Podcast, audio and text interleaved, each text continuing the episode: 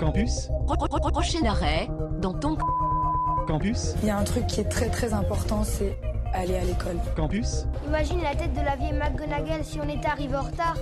Je vais plus à l'école, c'est nul hein. Campus prochain arrêt, dans ton campus. Bonsoir, vous êtes sur les ondes de Fréquence Banane. Il est 19h07. Bon, bah, on a commencé en retard, comme d'habitude, mais bon, c'est juste devenu une tradition chez nous avec Mathilde. Donc voilà, vous êtes dans l'émission Dans ton campus. Et aujourd'hui, on a un sommaire bien, bien, bien rempli. On va parler performance, on va parler relations internationales, diplomatie. Mais du coup, on va commencer par l'interview d'Estelle Hostil qui a monté son spectacle La femme de Quentin. Et j'ai eu le plaisir d'aller la voir samedi dernier au théâtre Circule. Puis ensuite, on va parler humour avec Romain Jacques qui va nous présenter, qui nous fait un billet humour, mais aussi il va nous présenter ses one-man shows et ses différents spectacles. euh, qui concernent du coup le stand-up et l'impro. Puis on va avoir Swiss Diplomacy Student Association qui vont détailler ce que c'est que la diplomatie. Et enfin, il y aura la banane verte Pauline qui va nous parler de Quai Passage JVA et de son cocktail culturel. Et on va finir l'émission avec l'actualité kurde, avec Amnesty Unige et ADEC. Alors, samedi 26 dernier, je me suis rendue au Théâtre Circule voir un petit spectacle qui questionne le concept de l'amour et plus précisément propose une réflexion sur une relation conjugale nocive. Et avec moi ce soir, j'ai l'honneur de recevoir l'auteur et la compositrice de cette pièce musicale et mouvementée, Estelle Hostil. Bonsoir Estelle. Bonsoir Jennifer. Alors déjà, merci d'être venue nous rendre visite dans notre petit studio de la Tambouine. Mais avec plaisir. D'ailleurs, c'est la deuxième fois que tu viens, si je me souviens bien, tu étais venue pour le bananaton à 3h du mat. C'est ça. Et déjà, ben, bravo pour ton woman show samedi soir. Tu joues autant bien ton personnage que ton ukulélé. Alors, explique-nous un peu. Alors, euh, tu as monté ton spectacle là récemment. Tu le joues actuellement. Exact. Et avant, tu as commencé le cirque. Enfin, avant de commencer tout ça, tu as fait du cirque. Oui, en fait, je pensais que j'allais faire euh, du cirque de- dans ma vie professionnelle. Euh, j'ai euh, passé les concours à, à Genève au Théâtre Circule et j'ai eu la chance d'être prise, donc c'était super. Euh, sauf, j'avais choisi une discipline assez sportive, le machinois. Donc c'est de l'acrobatie que aérienne. C'est un- ça va ressembler à la pole dance parce que ça va rester une barre, sauf qu'elle sera plus haute et il y aura une gaine de caoutchouc par-dessus. Donc on n'est surtout pas en tenue légère, au contraire, on est vraiment très habillé en jean, etc.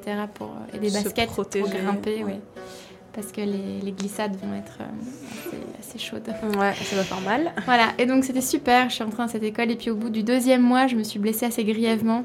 Euh, J'ai perdu euh, quasiment l'en- l'entièreté de ma mobilité, donc je pouvais plus euh, marcher, j'ai mis du temps à, à récupérer ça. Donc ça m'a laissé le temps de euh, penser à une reconversion professionnelle. Ah ouais, putain, ça arrivait, ça arrivait quand cette, euh, cette blessure en fait? Bah c'est arrivé en, en octobre euh, 2017. Ah ouais. Ouais. Donc tu n'as plus marché pendant à peu près Pendant mois. plusieurs mois, puis après je marchais, mais tu vois, en glissant un peu des pieds, etc. Enfin, mentalement, ça doit être assez chaud, je pense. hein. Oui, mais euh, j'ai quand même euh, j'ai- eu la chance de d'être soutenue. Tu, tu as bien rebondi, hein. on, on va se le dire. euh. Ouais, mais vraiment, oui, si, si on me le redemande aujourd'hui, je regrette pas du tout qu'il y ait eu euh, cette blessure, parce que je serais jamais allée euh, vers ce spectacle. Ok, et puis euh, là, du coup, tu as arrêté totalement le cirque. Donc, Oui, de euh, toute manière, je peux je peux pas reprendre, et puis de toute de toute façon, j'ai pas trouvé de discipline dans laquelle je, je me tu te plais, enfin, je me qui te plaisais. parle. Et, ouais, voilà. Et puis grâce à cette blessure, moi, j'ai atterri sur autre chose. D'accord. Donc justement, avant, avant d'écrire ton spectacle, je pense que tu as commencé un peu de manière plus soft dans l'écriture. Je crois que tu as participé justement à Écrit les bois. Oui, avec le collectif Ancrage, en fait, et surtout que à l'école de cirque, j'ai eu des professeurs qui, qui m'ont soutenu et qui m'ont dit écoute, viens pendant les cours, et pendant que les autres, on leur demande des exercices physiques, toi, on va te donner des, des consignes. On m'a demandé d'écrire des textes, on m'a demandé d'écrire des poèmes, on m'a demandé de- d'apprendre à faire de la musique, d'apprendre une chanson, d'écrire une chanson, etc. Et donc tout ça, ça s'est développé là-bas. Et ensuite, j'ai eu la curiosité de me dire bon, bah, je vais, je vais écrire mes propres chansons dans l'optique de faire un spectacle. Et je vais profiter de tout ce que propose euh, Genève, les open mic, les... Alors ça, c'était à quand? Enfin, une année Tout précise ça, c'était toute l'année dernière. Ok, donc vraiment à passé- partir de l'année dernière, tu as eu un petit déclic, on va dire, au niveau où tu t'es dit, euh, l'écriture, ça me parle, la performance, ça me parle, donc je vais me lancer dedans. Quoi. Ouais, j'avais cette idée de spectacle, Ouais. mais j'avais ni la confiance ni l'estime pour, euh, pour aller jusqu'au bout. Et donc je me suis dit, bon, bah, je vais y aller petit à petit et je vais aller dans des petits collectifs, proposer mes textes et voir ce qu'on pense de mon écriture, si ça parle Mhm. et si j'ai quelque chose à, à développer là-dedans. Et puis c'est pas trop flippant justement d'aller euh, lire ces textes devant des inconnus comme ça. Non, justement, parce que c'est des inconnus. D'accord. Euh, j'ai autant peur du regard des autres, mais surtout des, des autres que je connais, qui peuvent avoir des attentes vis-à-vis de moi. Alors que si c'est des inconnus et que je les déçois, ça, pourra me toucher, mais pas plus que. Ah non, je peux comprendre alors. C'est vrai qu'on a beaucoup plus peur de décevoir ses proches que euh, des gens qu'on ne connaît pas. On devrait pas, on devrait Ouais. avoir peur de décevoir personne. Personne en soi. Mais- Mais bon, relations sociales, pression sociale, bonjour. Voilà. Alors au niveau de l'inspiration, pour- pourquoi avoir décidé de raconter une histoire d'amour? Ah. Parce que l'amour ça pas l'eau nana. Parce que- Ouais, bon, alors c'est même pas vraiment une histoire d'amour. C'est hum, là, je suis, je suis partie sur le, le syndrome de Stockholm. Euh, Est-ce que tu peux peut-être expliquer ce que c'est pour euh, oui, ceux le syndrome de Stockholm, c'est euh, c'est un, on va dire, c'est un état psychologique qu'on a observé chez des personnes prises en otage qui ont vécu pendant une période assez prolongée avec leur geôlier et qui, pendant cette période, ont réussi à développer des, des sentiments d'empathie envers euh, leur bourreau, voire de contagion émotionnelle, euh, et qui ensuite tendent vers, euh, vers un, un attachement énorme qui va peut-être même jusqu'à défendre cette personne-là lorsque la, la, la loi intervient. Et moi, j'ai décidé de prendre l'axe des, des relations nocives. Comment une femme peut être à ce point attachée à un homme qui lui fait du mal et va aller contre la loi pour rester avec cette Pour le personne-là. Voilà, pour le sauver. Et euh, bah, du coup, en fait, ouais, tu fais bien en parler parce que moi, la, la femme de Quentin, du coup, elle a un peu titillé mon imagination concernant euh, ce qui aurait été euh, le sentiment de la femme de Jacques Messrine. Tu vois, le, le- Ouais. le- l'ennemi public numéro un français. Ouais. Est-ce que du coup, tu t'es un peu inspiré d'un personnage réel pour créer euh, Quentin ou pas du tout? Ou Non. c'est vraiment. Non, pas du tout. Le but, c'était de, de, de, de partir un peu sur du cartoon, de, de prendre un personnage et de lui donner tous les, toutes les fautes du monde. Mhm. Donc là, on part sur euh, Quentin, qui, va- va- qui fait partie d'une mafia, qui est alcoolique et qui est violent. C'est un, criminel pur et dur qui n'a euh, aucune pitié. De prendre ce personnage-là et de se dire, c'est quelqu'un qu'on qu'on ne pourrait pas aimer. Mhm. Mais pourquoi elle, elle l'aime et, et à ce point-là? Et pourquoi avoir appelé le personnage masculin Quentin?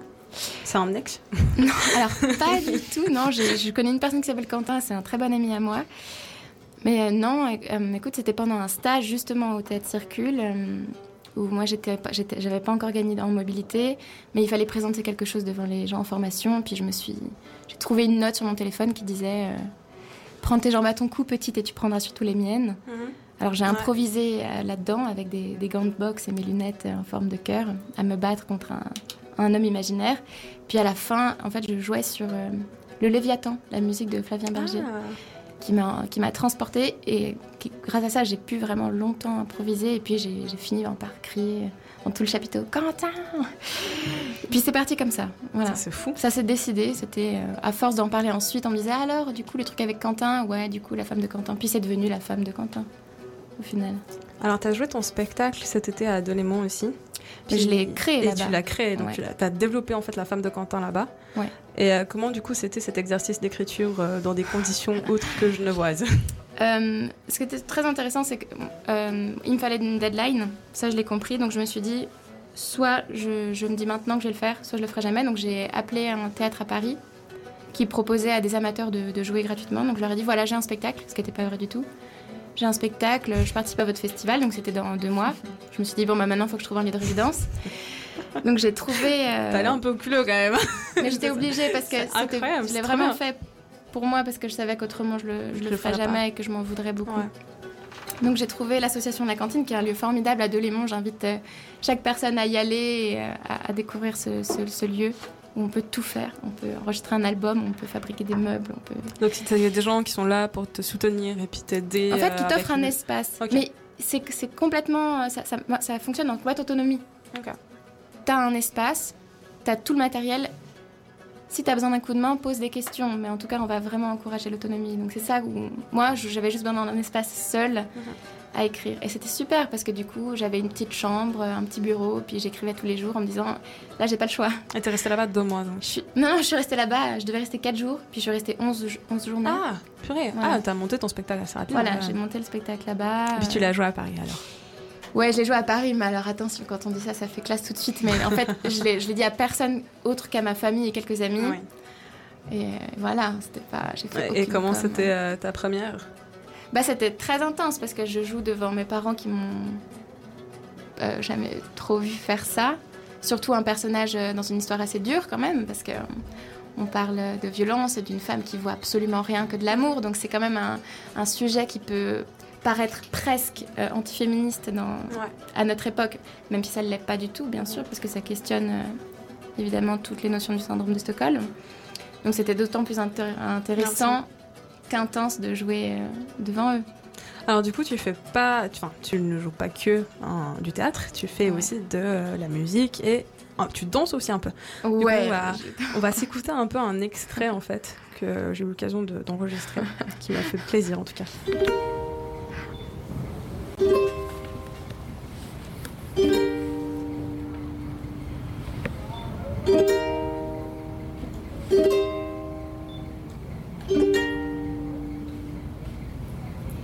Elles sont nombreuses entre ses mains.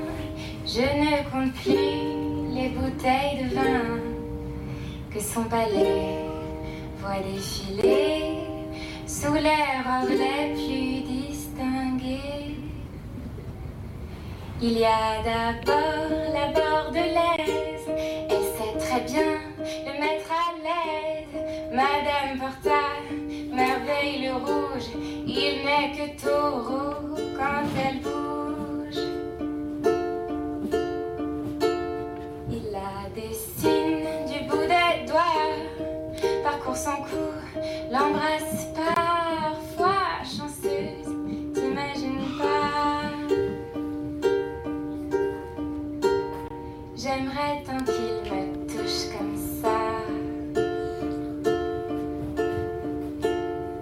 Mais moi, mes lèvres ont le goût de l'eau. Et ne touche le boulot. Des filles comme ça, d'un verre que l'on boit, qui cherchent toutes à l'enivrer, le faire rougir à point fermé. Faire qu'entre nous ça tangue, m'en faire baver loin de sa langue.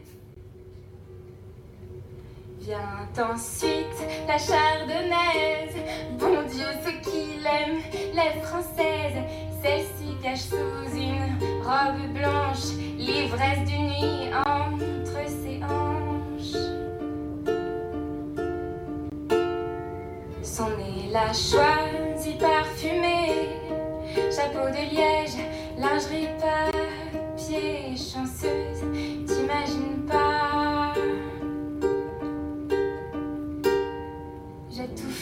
Pour ressembler à ça. Mais moi, mes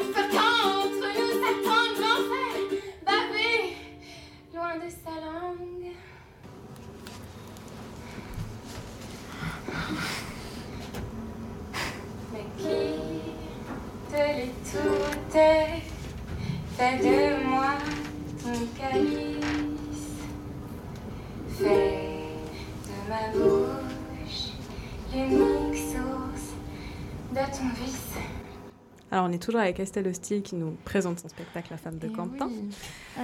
Donc, elle est toute gênée. Je pense que si elle, si elle pouvait rougir, elle serait toute rouge. Mais je crois que c'est l'habitude, elle ne rougit plus devant, devant une foule. Alors, moi, j'ai été très surprise parce que ton spectacle, ce n'est pas que du théâtre, mais c'est aussi du mouvement, de la chanson, comme le suggère l'enregistrement précédent. Mhm. Et personnellement, j'ai adoré tes paroles et tes accords et aussi tes petites pas de danse parce que tu as dansé en talons et c'est je sais méga dur de danser en talons aiguilles et c'était super bon en plus. Mais euh, et enfin, je trouve que c'est c'est tellement sympa de raconter ton histoire euh, de cette manière et pas que faire justement du théâtre. Et euh, du coup, cette chanson qu'on vient d'entendre, on comprend que la femme de Quentin, bah, elle est quand même un peu jalouse en fait. Mais est-ce qu'elle est plutôt jalouse de l'alcool ou des femmes par rapport à Quentin? Alors, bah, c'est tant mieux si tu te poses la question, parce que le but de l'écriture, c'était quand même de rester dans une, une, notion un peu divague. Euh, elle, elle est jalouse de, de, ces bouteilles avec, qui passe, avec qui Quentin passe beaucoup plus de temps qu'avec elle. Mais justement, ce filtre d'amour qui, qui lui empêche de voir que, que son homme est alcoolique, euh, lui fait euh, un peu transformer ces histoires-là en disant non mais c'est la bordelaise, c'est la chardonnaise, etc. C'est la provençale. Ça reste des femmes, ça reste vraiment encore très vague. De cette, de cette manière-là, elle, euh, elle refuse de voir une, euh, un quelconque problème. C'est quelque chose qui touche n'importe quel homme, c'est la séduction euh, autour. Tu joues un peu sur l'ambiguïté. Oui, il faut on- toujours que ça reste ambigu parce que elle ne voit rien. Il Ouais. faut vraiment rester dans, dans ce flou total. Alors, du elle tu- n'accepte pas. Tu racontes justement l'histoire euh, de cette femme et puis euh, justement un peu sa vie quotidienne, justement parce qu'il est alcoolique et tout. Euh, tu racontes aussi un peu leur rencontre et, euh, et tu chantes en fait finalement ce que ressent la femme de Quentin à son égard et ce qu'elle aimerait qu'il fasse pour elle. Mhm. Est-ce que la femme de Quentin pourrait mourir pour lui? Oui. Ça, euh, j'en suis sûre. Je pense qu'elle est, elle est, elle est capable d'énormément de choses pour lui. Et.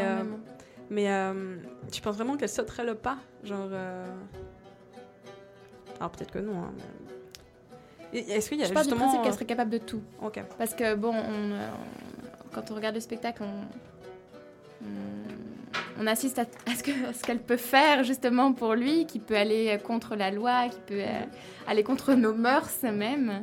Clairement. Euh, donc, pour moi, elle est capable de tout. Donc justement, elle est tellement amoureuse de lui qu'elle elle arrive même à mettre de côté en fait son problème d'alcoolisme et de violence parce qu'il est clairement violent Mais parce que pour, vis-à-vis euh, d'elle. voilà, pour, pour, pour elle, il n'a aucun problème. Pour elle, Ouais. c'est pas de la violence. Elle dit euh, Ah non, mais ça, c'est pas de la violence, euh, c'est l'attitude, C'est l'attitude type d'un homme émotionnellement instable, Instable. et physiquement très démonstratif. Elle est toujours vraiment dans, dans ce déni total, mais c'est ce qui l'aide, je pense. Elle, c'est, dans le syndrome de Stockholm, on parle de mécanisme de survie. Ok.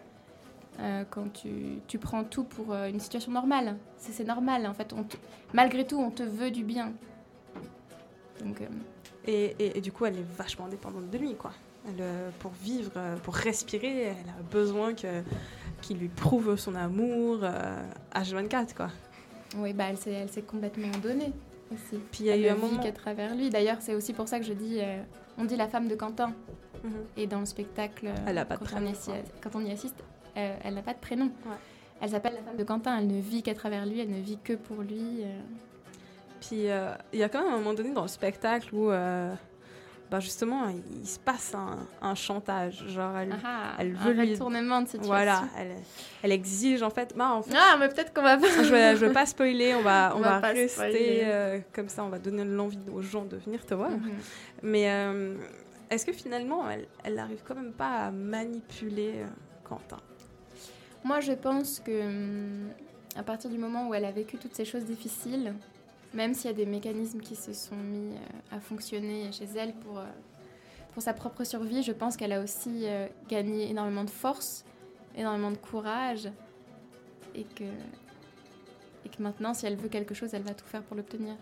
Donc c'est vraiment une femme qui est décidée à, à marcher sur le monde et à gravir l'Everest. Oui, et puis c'est aussi une, une forme extrême de folie. Mhm. Elle, elle a perdu totalement son identité parce qu'elle est devenue seulement la femme, Femme de, de Quentin. Donc elle, elle n'existe plus vraiment. Mais ça veut dire que elle va, elle va tout faire pour le rester et pour même le, le devenir encore plus. Et du coup, est-ce que Quentin aime vraiment sa femme? Ah ah Ah, ça, je ne peux pas vous répondre parce que je ne sais pas. Je ne, je, je ne sais pas. C'était aussi l'intention, c'était de pas tout savoir. Euh, su- Que le chacun se fasse sa propre idée sur, euh, Oui. sur le personnage. mais d'ailleurs, on peut même se demander est-ce qu'il y qu'il y a vraiment un Quentin? Est-ce que, est-ce que pas? Est-ce que je veux, je veux que ce soit très ouvert. C'est, vraiment mon but, c'est qu'il y ait toute la place à l'interprétation. Je veux qu'à la fin, les gens se, se trouvent des, des centaines de- d'histoires différentes. Ça, c'est Vraiment, chouette.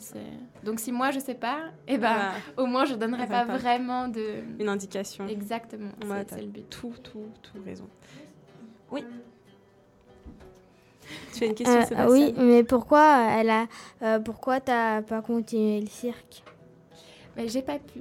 En fait, c'est cette blessure Ah. justement qui m'a qui m'a empêché de reprendre. Mais que je remercie infiniment parce que sinon je ne serais jamais allée vers euh, euh, mon ukulélé, vers l'écriture et vers la chanson. J'aurais jamais pensé ça. et, et juste, et pourquoi t'as cho- as choisi de faire du théâtre? Euh, Je, bah, j'ai pas vraiment choisi. C'est, c'est vers ça qu'on m'a dit. Qu'on m'a, c'est ce chemin qu'on m'a proposé quand euh, j'étais encore dans cette école et que je ne pouvais rien faire d'autre. Et du coup, euh, quels sont tes futurs projets pour la suite? Oh, alors le projet, c'est de passer d'un 35 minutes, parce que là, je suis encore en cours de création, à un 50 minutes. Mhm. Mais surtout, de, là, j'apprends totalement euh, comment on fait pour développer un spectacle, comment on fait de la com, parce que je, je suis vraiment toute seule. J'ai tout écrit toute seule, j'ai tout monté seule. Je continue seule parce que je sais pas trop vers qui me tourner. Mais j'aimerais euh, trouver un compagnonnage, qu'une compagnie de théâtre euh, voit mon projet et à qui je propose de, de m'accompagner. Comme ça, je rentre directement dans leur compagnie. Mhm. Eux, ils ont toutes les connaissances pour pouvoir m'aider. Eux, ils vont en plus obtenir des subventions. Moi aussi. Et de, de pouvoir vraiment développer ça. Moi, j'ai envie de le jouer dans des théâtres. Là, pour l'instant, je le joue au chapeau et ça me rend très heureuse parce que j'ai envie que ce soit accessible à tout le monde. Et je continuerai si un jour je deviens une compagnie. Mais je veux aussi pouvoir me dire, euh, j'ai monté quelque chose qui, qui, Qui te fait vivre quoi. qui me fait vivre et qui peut mériter aussi euh, sa place dans le monde du spectacle. Bon, en tout cas, on te, on te le souhaite. Et puis, il y a quand même une bonne nouvelle c'est que si on t'a raté samedi, Ah ah, et bah, oui on peut te retrouver ce mercredi à 20h à l'écurie, Oui. justement pour voir la femme de Quentin. Oui, oui, je vous invite à, à venir euh, à l'écurie. C'est- prix libre, donc vous venez, puis à la fin, vous donnez ce que vous voulez. Et puis même si c'est juste euh, un grand sourire euh, ou des retours constructifs, eh ben, ils, ils seront les bienvenus. Donc c'est à l'écurie, on vous attend à 20h. Il y a le bar là-bas, donc euh, ce sera une, une chouette ambiance. Et si jamais je peux passer une petite annonce, j'ai une fille qui faisait des photos qui m'a qui me lâche malheureusement et j'ai besoin de quelqu'un pour prendre des photos pour commencer à faire de la communication. Donc s'il y a quelqu'un euh, qui est tenté, Bah écoute, on va re- relancer. euh, C'est où l'écurie? L'écurie c'est juste à côté de la gare Cornavin. Ah d'accord. C'est vraiment juste à côté. Mais donc, je vous invite à aller sur la, la page Facebook. C'est la compagnie Estelle Hostile. H-O-S-T-I-L-E. E. Et donc, euh, pas hésiter à m'écrire. euh, ah, si vous t'es- connaissez toutes les informations sur voilà, justement exactement. euh, Facebook, j'imagine. Oui. Et puis, euh, bah, on vous incite vivement à aller mercredi à 20h à l'écurie pour voir la femme, La femme de Quentin. Merci encore une fois, Estelle, d'être venue nous voir. Mais merci à toi de m'avoir invité. Et puis, ben, j'espère qu'on se retrouvera très bientôt. Oui, Et puis, euh, on va vous laisser avec Bye Bye Martha avec Indian Hair.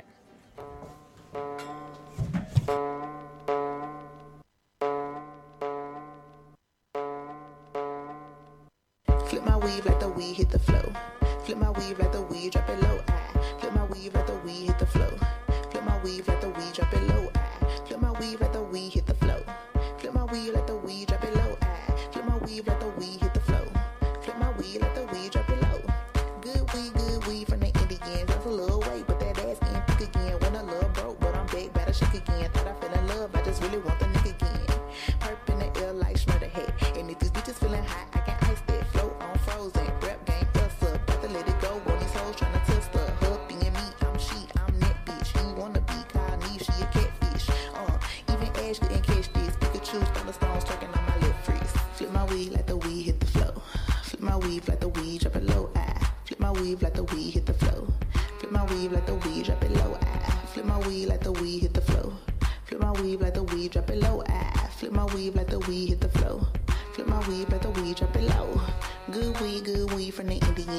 Kinda shook. See me coming back again, mixing with the juice like gin or whatever. I'm just trying to make a cute boy sin or whatever. Uh, baby daddy can't stand me, neither can this bitch, so we one big family. I be on the tables when they talk about dancing, body like a candlelight dinner romantic. Young nigga, young nigga, move that dope. Deep throat, numb on the sun like coat. Powder blue whip, keep it clean like soap. Powder pink purse, ain't give up no rope. I need a nigga like I need a second niggas. If it done about the pockets of the picker, I'm. Can't love a thought, cause I only love the shop. Just swipe your fucking credit if you wanna give me high. Whipple sweet, nothing's bad. Louis V and Louboutin. Get it damn, me, my wife friends, but me then dance. Take me on trips, put your lips to the lips, I shave. On the unpaid, bitches get paid. We long, cause the good head game on feet.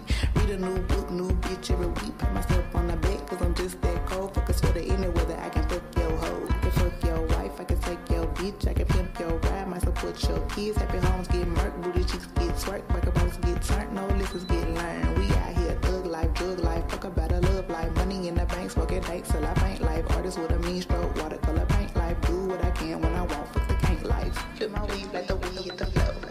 Flip my weed like the weed, drop it low. Ah. Flip my weed like the weed hit the flow. Flip my weed like the weed, drop it low. Ah. Flip my weed like the weed hit the flow.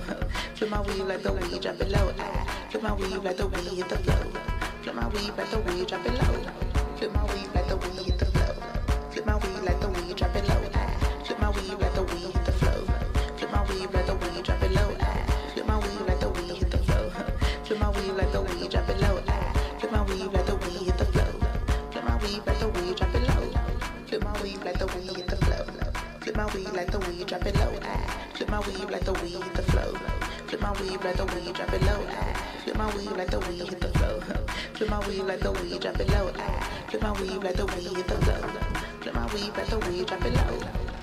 Voilà, donc c'était. euh, je sais même plus qui c'était en fait. c'était Indian Air de Bay by Martha, que j'ai découvert en fait en regardant la série euh, Dear White People. Si jamais, c'est une très bonne série sur la radio, sur une radio étudiante. Du coup, Fréquence Banane, Dear White People, radio étudiante. Voilà, trop de liens dans la vie, on aime trop. Bref. Bon, c'est venu le temps, parce que je fais vraiment des blagues qui sont très très nulles. On a décidé de quand même d'appeler un professionnel. Oula, là, tu te mets la pression là. Mais non, quand même. Euh, je pense que tu as un bon palmarès, hein, on va pas se mentir. tu mets vraiment la pression en vrai. là. je, vais, je vais me taire. En tout cas, voilà. Donc, euh, si jamais Romain Jacques nous fait l'honneur de faire un petit, un petit billet humour. Voilà, c'est mon tour à Oui, moi c'est Super. Bah, en fait, moi déjà, euh, merci beaucoup de m'accueillir ici ce soir. Ça fait. Ouais, très plaisir. Ouais. Et en fait, moi, j'avais juste envie de. Bah, je me suis dit, on va sur Fréquence Banane, la radio des étudiants. Donc, j'avais juste envie de parler peut-être un peu de job étudiant, si ça, si ça vous chauffe. Ouais, j'ai jamais travaillé dans ma vie. Non, c'est pas Non, non, si, pas. au contraire, je pense que. Parce que moi, je suis, je suis dans une phase un peu en ce moment tu sais, où j'essaie de plein de petits jobs étudiants, ça se passe pas forcément toujours très bien. Et euh, la semaine dernière, par exemple, j'ai commencé à bosser dans une chaîne de restauration. Et mon rôle chez eux, en gros, c'était de, de livrer des salades qu'ils préparent eux-mêmes avec un vélo électrique qu'ils me prêtent. Et euh, tu vois, mon premier jour de travail chez eux commence, et déjà, je sens que ça va tourner à la merde quand je vois le temps dehors. Genre, il pleut beaucoup trop. Et, et en temps normal, s'il fait ce temps-là, même pas je sors de mon lit. Et pourtant, là, je me retrouve sur un vélo électrique à livrer des salades. Et en vrai, ça commence pas trop mal. je commence même à me dire que j'aime bien ce job. Grave erreur. Les choses commencent à se gâter à ma troisième livraison. En gros, ce qui se passe, c'est que, que je dois traverser la ville. Tu vois, j'ai 30 minutes de vélo à faire. Et à un moment, je passe sur des rails de tram, juste devant une image. Je pense que vous voyez où c'est, voilà. Et au moment où je passe sur ces rails de tram, ouais, tout le monde voit très bien ce qui se passe là. Ma roue avant se bloque, euh, ce qui fait que, que mon vélo se casse la gueule. Et vu que je suis sur le vélo, je me casse aussi la gueule avec, tu vois. Et, et je tombe les mains en avant. Et donc vraiment, je me, je me défonce les mains. Et je pense qu'à ce moment-là, j'ai plus de peau m'appartenant collée au goudron que collée à mes mains, tu vois. Mais parce que je suis un professionnel, je décide quand même de remonter sur mon vélo et ça fait mal, tu vois, j'ai plus de peau pour tenir le guidon. Et en plus, le son coule, ce qui fait que j'ai vraiment deux filets rouges quand je roule, on dirait des, des petits drapeaux sur les côtés. Mais enfin bref. Oui, c'est un peu dégueulasse, je suis désolé, voilà, l'image est dans, tout- dans, les- dans la tête de tout le monde. Mais j'arrive quand même finalement à l'endroit indiqué, sauf que je suis très en retard.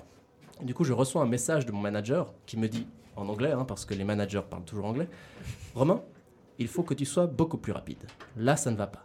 Alors, pour t'excuser, va serrer la main du client en personne. Ah ouais, d'accord. Ouais. Et c'est-à-dire que bah, bah, bah, là, je peux pas, tu vois. Et, et quand je stresse, je fais pas toujours des choix très judicieux. Euh, Ce qui fait que je lui dis impossible. Je suis allergique aux mains. Ce à quoi il me répond Quoi?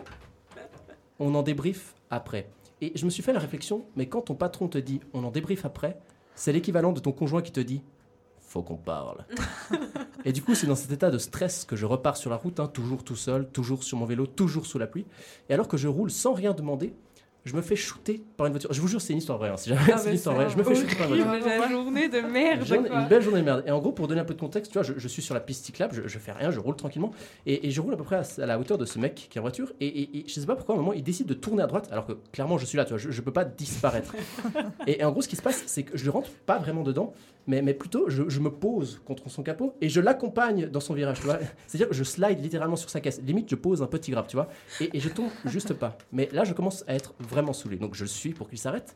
Et au moment où il sort de sa voiture, il me dit vraiment la pire phrase possible. Il me dit Euh, c'est bon, il n'y a pas de dégâts sur la voiture. euh, de toute manière, c'est vous qui êtes fautif. Euh, J'avais mis mon indicateur. Et je me souviens, c'est c'est vrai, hein. et je me souviendrai toujours du nom de ce type, Pierre Schmidli. Et, et je tente de lui expliquer que, que s'il tourne, il doit attendre que je passe, que je peux pas freiner assez vite, d'autant plus avec la pluie. Mais dans sa tête, à partir du moment où tu mets l'indicateur, t'es le roi de la route. Et, et ça m'étonne même pas, tu sais. Non, mais ouais, c'est ouf. Et le mec, en fait, mais ça m'étonne même pas parce que le mec a au moins 70 ans. Et le seul truc plus dangereux qu'un mec de 70 ans sur la route, c'est un mec de 70 ans sur la route avec une plaque valaisanne. Et là, j'avais le combo, tu vois. Et donc, pendant que je m'énerve avec ce Schmidli, je préviens mon manager que je me suis fait shooter. Donc, il essaye de m'appeler, mais le Natel bug complètement avec la pluie et le micro ne marche plus. Alors, il me demande par écrit, en anglais, of course, s'il y a des dégâts sur le vélo. Damages on the bike. Ce, ce à quoi j'essaie de répondre, pas de dégâts, hein, no damages. Mais avec l'écran tactile et la pluie, c'est dur d'écrire. Ce qui fait que je lui sors un magnifique No Danar Bubbe. no Danar Bubbe. Ce à quoi il me répond What? Quoi? On en débrief après. Et je repars après quelques minutes sans faire de constat. hein. Il n'y avait pas de dégâts sur la voiture ni sur le vélo. Enfin, je pensais. Et je me rends compte du contraire après lorsque dans un virage, ma chaîne se bloque et du coup je retombe encore une fois. C'est toujours vrai cette histoire. Je retombe encore une fois. Et, et- et cette fois-ci, le vélo ne peut plus avancer. Tu vois, c'est l'enfer. Je pense que mon karma des 26 dernières années se concentre en une seule journée pour bien me niquer la gueule. Tu vois, Dieu, m'a- Dieu m'a chié dessus ce jour-là. Mais j'ai encore envie de bien faire les choses à ce moment-là. Alors je repars à pied pour aller continuer à livrer. C'est dire le- l'excès de zèle, tu vois. Et il faut s'imaginer, j'ai toujours mon casque à vélo sur la tête à ce moment-là, hein, le style avant tout. Et, et- et pendant que, que je marche dans la rue, je, je suis tellement consciencieux qu'à un moment, je décide même de, de courir un petit peu, tu vois, pour pas être en retard. Et, et- et pendant que je cours, à cause de la pluie, le sac contenant la salade se casse. Aïe. Et j'ai la voix qui tombe devant mes yeux au ralenti. Et du coup, je suis là, non Et la salade est là, non Et moi, je suis là, non Et la salade est là, non Et elle heurte le sol. Et franchement, au point où j'en suis, je ramasse la salade et je l'amène au client. Et vraiment, quand j'arrive, je me rappelle que j'arrive et je lui pose cette espèce de, de petit tas de salade dégueulasse. Et je me rappelle que je lui fais un petit. euh, L'important, c'est la beauté intérieure. Et je m'éclipse très très vite en sortant. Et, et je n'ai jamais revu cette personne après ça. Mais après ça, je décide quand même de, de me poser un petit moment, tu vois. Et, et alors que je commence à me reposer, que, que je commence à être au sec, que je commence à me demander sérieusement ce que je suis en train de faire de ma vie, mon manager m'envoie un message, me dit Dis-moi, Romain, un client vient de me dire qu'il y a des traces de sang sur sa salade. On en débrief après. Et je vous jure, j'ai plus qu'une envie, c'est que mon manager me vire, que je n'ai plus jamais à faire ça de ma vie. Et, et vient justement le débrief avec lui. Tu vois, il s'assied en face de moi, je m'assieds en face de lui, on se serre la main, aïe, ça fait mal. On se regarde dans les yeux dans un moment qui semble comme suspendu au bord du temps. Et là, il me dit, franchement, Romain, bravo. Avec tout ce qui t'est arrivé, tu t'en es super bien sorti. Tu as toutes les qualités que l'on recherche dans notre entreprise. Et, et tu vois, extérieurement, je, je suis content, je suis un peu flatté même. Mais intérieurement, je suis genre là. Mais non Mais virez-moi, mais c'est pas possible. Et, et du coup, je dis, ouais, c'est vrai, j'ai toutes les qualités nécessaires. Et c'est pour cela que je décide de partir chez la concurrence. Mais ne vous inquiétez pas. si vous voulez, on en débrief après. Voilà. Et c'était une dure journée qui est pratiquement 100% véridique que j'ai vécue dans cette entreprise. Alors vraiment, pour avoir eu la même expérience que toi au niveau, euh, on va dire, accroche, enfin pas accrochage du coup, mais genre euh, chute de vélo à cause Ouais. de la raille de train. Genre, mais, mais- Ça- ça mais fait- ça fait vite mal, hein. Pire cicatrice qui n'a. Bah, ça, ça, ça fait ça fait genre 4 mois déjà. Sérieux? Et elle arrive pas à cicatriser. Genre, euh, mais c'est tellement violent ce Ouais, genre de les, chutes à vélo. En plus, là, c'est un vélo électrique, donc ça, ça va très très très Ah, vite. Et puis... Tu fais genre du 40 km, c'est trop Ouais, le droit du monde ça. et tout. Et puis Donc, tu te euh, chies. j'étais- oui, j'avais mal, j'étais par terre. Bon, moi j'espère que. euh, c'est bah, du coup, tu t'es parti à la concurrence alors ça? Alors, euh, non, ça, cette partie n'est pas Ok, vraie, je d'accord. l'avoue. Mais euh, clairement, t'as arrêté de travailler. clairement j'ai démissionné. Clairement, j'ai. je, me rappelle vraiment, je suis rentré chez moi, j'ai pris un bain et j'ai vraiment réfléchi et j'ai dit, mais non, je, je vais pas, je vais pas, je vais pas refaire ça. C'était mon premier jour de travail, je sais pas si je l'ai dit en plus. hein. C'était mon premier jour de travail dans cette entreprise, donc. Bon, j'imagine que ça, ça a pas un fait pour ça. Voilà, c'est ça. On va s'arrêter ici. Donc en gros, tu fais de l'improvisation et du stand-up, si j'ai bien C'est compris. exact, oui. Est-ce que tu peux nous expliquer, nous expliquer la différence entre les deux? Alors, bah, l'improvisation, euh, c'est arriver sur scène sans avoir rien préparé. Enfin, bien sûr, on s'entraîne, on va dire, à, à faire de l'impro. Mais quand on arrive sur scène, on ne sait pas ce qui va se passer. Il y a plusieurs formats, par exemple, des fois où le, un maître de jeu va demander des, des thèmes à un public, des catégories, ce genre de choses. Et en gros, on arrive sur scène, on ne sait pas ce qui va se passer et on joue avec l'instant présent. Et c'est pour ça que j'aime beaucoup cette dis- discipline, c'est parce que on sait jamais ce qui va se passer et le public qui vient ne sait pas non plus ce qui va se passer. Donc il y a une sorte de, Un degré de spontanéité Ouais, quand c'est même ça, high, quoi. exactement. ouais, c'est très spontané. et Il y a un contrat un peu où le public, euh, même le public qui vient, ne sait pas ce qu'il va voir, tu vois. Mhm. Donc euh, ça se trouve, ça va pas être bien, mais ça se trouve, ça va être incroyable. Et Incroyable. personne ne sait euh, le déroulé de la soirée, donc c'est assez incroyable. Alors que le stand-up, c'est bah, complètement écrit. Alors bien sûr, il y a toujours une part d'improvisation. Moi, j'aime bien avoir des interactions euh, avec le public, mais je les prépare pas à l'avance. Et, euh, et ouais, bah, j'écris. Puis ce que j'aime aussi beaucoup dans le stand-up, euh, dans l'humour comme ça, c'est qu'en fait, tu écris quelque chose et tu vas le retravailler, tu vas, tu vas le remontrer devant le public. Et en fait, tu l'affines un peu à chaque fois, tu t'habitues à le redire. Et c'est quelque chose que, que C'est j'aime beaucoup un aussi. peu plus naturel à la fin, quoi. C'est clair, en fait, bah, le but du stand-up, c'est de faire genre t'as pas écrit et puis que t'arrives sur scène et que t'inventes tout ça Ah ouais, c'est genre quoi. de l'impro, mais c'est pas de l'impro. C'est ça, voilà. tu Je as veux le copier, compris. mais j'y arrive pas. Et, et du coup, ça fait combien de temps que, que t'as enfin, t'as fait combien de temps d'impro T'as commencé par l'impro avant de faire du stand-up? Ouais, alors j'ai commencé euh, par l'impro, ça fait 5 ans, bientôt en décembre ça fera 5 ans que j'en fais. Euh, j'en ai fait dans, bah, principalement à Genève, mais j'ai tourné un peu aussi en France, euh, j'ai été faire aussi aux États-Unis, en anglais. En anglais? Ouais, j'étais faire, ouais, bah, j'en parlerai justement, j'ai un spectacle en anglais après, donc je ferai. Mais ouais, je suis parti un mois et demi à Chicago pour faire une, une école de théâtre là-bas. Euh, j'ai fait en Belgique et j'ai fait en Algérie aussi. Ok, Ouais, stylé. c'était assez, voilà, donc plein, plein de bonnes Donc expériences. t'as apprendre. as eu différents publics. euh, Ouais. Et ça, c'est, bah ça, je pense que, que, que tout le monde qui fait la scène sera d'accord, mais euh, selon l'endroit où t'es, c'est, c'est hyper différent en fait. Les réactions sont très différentes Différentes. par rapport aux mêmes blagues. Ouais. Et ça se voit beaucoup justement en stand-up, quand, quand je joue un même sketch, pas au même endroit. Des fois, les gens ne rigolent pas du tout au même endroit et c'est assez, perturbant des fois. Et du coup, est-ce que le public suisse a vraiment ce stéréotype qui lui colle à la peau? Est-ce que c'est véridique que le public suisse est nul ou euh, Moi, je trouve pas, honnêtement. Ok, Ouais, enfin, d'accord. en tout cas, Non, à, je vois, à- Genève, en tout cas, je le trouve très bon. Ouais. Euh, à chaque Fribourg, Ah, Neuchâtel. t'as beaucoup d'amis, c'est pour ça. Ouais, c'est ça. Non, non, non, non. Ouais, ça serait un peu méchant de dire qu'il y a que des amis qui viennent. non, mais en tout cas, de là où j'ai joué en, en Suisse, euh, j'ai vraiment pratiquement toujours eu des bonnes expériences. Ok. Un public plutôt bienveillant. Surtout en impro, le public est très bienveillant en impro parce qu'il sait que rien n'est préparé. Ah ouais. Donc voilà. En stand-up, c'est un peu moins le cas, mais en général, très bienveillant aussi. Donc ouais, en Suisse, beaucoup, beaucoup de bonnes expériences. Quoi. Du coup, j'imagine que pour faire de la scène, il faut avoir un minimum de confiance en soi et surtout mettre un peu sa timidité, enfin si on est timide du coup au placard. Est-ce que tu as des astuces je comprends, euh, pour combattre un peu ces, ces petites bêtes noires Cette ou est-ce que tu as. Ouais, genre est-ce que tu as des petits rituels avant de monter sur scène ou je sais pas genre, Euh, euh, moi, je sais qu'avant de monter sur scène, j'ai besoin de, de m'isoler un peu. Je sais pas, je fais des, je fais des ex- exercices de voix, des exercices physiques pour vraiment, euh, je sais pas, comme me retrouver avec moi-même, on va dire. Tu vois, j'ai vraiment besoin de vraiment 10-15 minutes où Ok. je suis pas dérangé, je fais que mes trucs de mon côté et tout, puis ça m'aide à, à monter sur scène. Euh, assez étonnamment, je suis beaucoup plus stressé quand je fais du stand-up, quand j'ai un truc écrit, que quand je fais de l'impro. Ouais. Parce que quand je vais sur scène en faisant l'impro, c'est- je, suis- bah, je suis en mode genre, euh, bah, on sait pas ce qui va se passer, donc je de pense toute façon, je peux rien y faire. peut-être euh, genre la peur d'oublier son texte. Il y a aussi ça un petit peu, ouais, c'est clair. Et après, pour vraiment, ouais, une astuce pour vaincre la timidité, je sais pas. Moi, je sais que plus tu pratiques, en fait, et plus ça va être facile. Donc, pour ceux qui hésitent à se lancer et qui sont timides, justement, dites-vous juste, dites oui, et on verra ce qui se passera après. Et puis, et puis voilà, quoi. Et quel était ton pire moment sur scène? Pire moment sur scène. Ou est-ce Euh, qu'il y en a eu d'ailleurs Ouais, euh, une fois, j'étais faire un festival en Belgique euh, qui s'appelait le Mini Mondial, alors que c'était pas du tout un Mini Mondial, on était trois équipes, trois équipes internationales. Et, et je sais pas, déjà, le spectacle se passait dans une école maternelle. Donc, c'est ouais, c'est très, très spécial, tu vois, c'était pas une vraie scène, il y avait rien, voilà, rien ne fonctionnait. Et vraiment, genre, tout le spectacle était horrible. Je, je- vraiment, je, je me demandais ce que je faisais là, enfin, j'aimais pas du tout. Et il y avait des coupures de courant en plus pendant le spectacle, ce qui faisait que tout d'un coup, il y avait plus de lumière, plus rien, et on était juste là, genre, ok. Et ça, ouais, je pense que ça, c'est un des, Ouais, ça va être le pire souvenir d'impro que j'ai eu, en tout cas, c'est sûr. Et puis, euh, euh, quel est le meilleur souvenir du coup? Mhm. Il y en a tellement. Ouais, euh, franchement, euh, bah, je pense que mon mois et demi à Chicago, ça a été assez incroyable. J'avais Ouais. fait, il y a eu une journée où j'ai fait 14 heures d'impro de suite. What? Ouais, parce qu'en fait, bah, je prenais des tu, cours. gar- tu carbures à quoi Bah, c'était long, c'était long, mais en fait, au bout des 14 heures, t'es tellement, tellement épuisé en fait que justement ta spontanéité te vient assez naturellement. Ouais, puis tu t'es dans tes retranchements. Je trouve ça hyper intéressant. Donc euh, ça, c'est ouais, un super souvenir. euh, Ouais, je pense que quand tu es dans un état un peu second guillemets où t'as plus de filtre en fait, c'est ça. là où la spontanéité est juste summum. Et puis la spontanéité, c'est ce qui est le plus important en impro.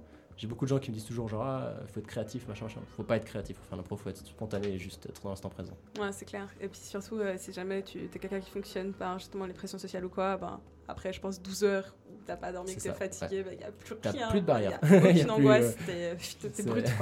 c'est exactement ça. Et euh, si, je te, si je te mets le couteau sous la gorge et que tu dois choisir entre impro et stand-up, tu choisis quoi? Oh non, c'est pas sympa, ça, du tout. Waouh. Euh, Il y a des gens qui vont pas t'aimer ce soir. Non, en fait, euh, ah putain, c'est dur ça. Euh, bah, là, je pense que. Parce que là, je suis en train de, de fignoler, on va dire, mon premier spectacle en stand-up. Et puis, il y a quand même un truc. euh, Enfin, il y a quand même une grosse fierté à ça. Donc, je pense pour le coup, là, je prendrais le, stand-up parce que j'ai mon spectacle et que c'est un truc où je suis seul, que j'écris seul, avec un metteur en scène, mais quand même où j'écris seul et que je vais présenter tout seul sur scène. Il y a quand même un, un truc vraiment. Il y a une grosse fierté quand même à faire ça. Donc, euh, là, pour le coup, je pense que je prendrais stand-up. Après, pour le fun sur scène, je pense que l'impro, c'est c'est un Ouais, tu t'éclates quoi. Ouais. Et euh, petite question un peu sombre comme ça, quelle serait ta pire hantise sur scène, du coup, euh, pour le stand-up? Genre, est-ce que tu t'es déjà fait un film, genre, bah non, mon dieu, mais s'il m'arriverait ça Euh, Je crois que je, je me moi, jette par le. Je me dis, genre, ouais, quelqu'un qui fait genre un malaise dans la, dans la salle, tu vois, un truc comme ça. Je serais pas. Ah, c'est même pas lié à toi. C'est genre Ah, vraiment ouais, quelqu'un qui fait une crise cardiaque pendant ton spectacle. ouais, par exemple, tu vois. Mais je sais pas, tu ah, tu voulais dire par rapport à moi? Moi, je sais pas, genre, moi, si. euh, Je fais pas du tout de scène, hein, Ouais. mais je pense que ça serait. Moi, justement, faire un malaise sur scène. Ouais, tu ou vois. ça, ouais. mais tu vois, je trouve, bah, si toi tu fais un malaise, bah tu fais un malaise, puis je pense que tu lui comprends. Mais si quelqu'un d'autre fait un malaise, censé- enfin, tu dois pouvoir gérer ça. Moi, je trouve ça hyper, Ah, euh, putain, hyper stressant. Bon, en quoi. vrai, tu le vois pas, non? Parce qu'il est dans tout le noir. À moins qu'il décrit en mode Oh my god Ouais, mais He's dying en fait, j'ai, ouais, mais tu vois, c'est ce genre de choses. D'avoir quel- en fait, euh, quelqu'un de perturbant dans le public, c'est très dur à gérer. Et justement, ça me rappelle un souvenir. J'ai pas joué ce spectacle, mais j'étais allé voir un spectacle qui se passait à la parfumerie cet été. euh, Ouais. Et un mec est monté sur scène et euh, je sais pas, il était un peu bourré, je sais pas trop quoi, et il était clairement en mode violent pour, je sais pas, il voulait taper quelqu'un, je sais pas trop ce qui se passait. Et il était sur scène et tu sais, ça fout une ambiance très très spéciale en fait, parce que tout le monde a commence à avoir un peu peur et tout. Et puis même quand il descend de la scène, tout le monde continue à suivre du regard. En fait, tu suis plus le spectacle. Ah, Donc c'est ce genre de moments qui sont Ah, un peu. ça, euh, c'est chaud. Ah, tout le monde a décroché, quoi. C'est ça. Et si on veut te retrouver prochainement, qu'est-ce qui va se passer au Alors, niveau de Romain Jacques Romain Jacques. Euh, déjà, vous pouvez me suivre sur les réseaux sociaux, Ouais. euh, parce que là, je mets tout, donc euh, Facebook, Instagram, Romain Jacques, et j'ai aussi un, un site internet qu'on vient de me créer. Donc je crois que c'est romainjacques.ch. Voilà. Pas encore sûr, mais- Non, non, non, je suis sûr, sûr mais il est, en, il est en construction et ça vient d'être fait. Ah, cool. Et sinon, bah, je, comme je vous ai j'ai dit avant, je, fais, je joue mon spectacle en, en anglais ce dimanche là, qui s'appelle The Two of Us. C'est avec un super pote avec qui je suis parti à Chicago justement. Ça sera à l'Almacène, euh, dans le quartier des Grottes. Mhm. Et euh, sinon, pour euh, me retrouver, j'organise aussi des, des open mic stand-up, c'est-à-dire genre des, des, vraiment des scènes ouvertes où n'importe qui peut venir participer. Des gens qui ont, qui ont fait 20 scènes, des gens qui ont fait une seule scène. Ça s'appelle l'open mic de la folie des grandeurs. Ce sera le 18 novembre, c'est aussi à l'Almacène. Et euh, sinon, je joue mon one-man show qui s'appelle Éblouissant. Voilà, si vous voulez savoir pourquoi, il faut venir. et euh, ça sera le 13 décembre au Code Bar, euh, quartier des Grottes aussi. Mais toutes les, toutes les infos sont sur ma page Facebook, Instagram, ça sera le plus simple. Parce donc, que sinon, j'ai trop. On trop- mettra voilà. tout en lien pour euh, la publication du podcast. c'est très gentil. Et puis comme ça, on pourra aller checker un peu tes actualités. Bon, en tout cas, merci euh, d'avoir participé à Dans ton campus. Merci. Et puis, hyper ben, cool. on espère te revoir très bientôt. Bah, moi aussi. Et puis, ben, on va s'écouter Beyoncé avec Hold Up et on revient avec SDSA.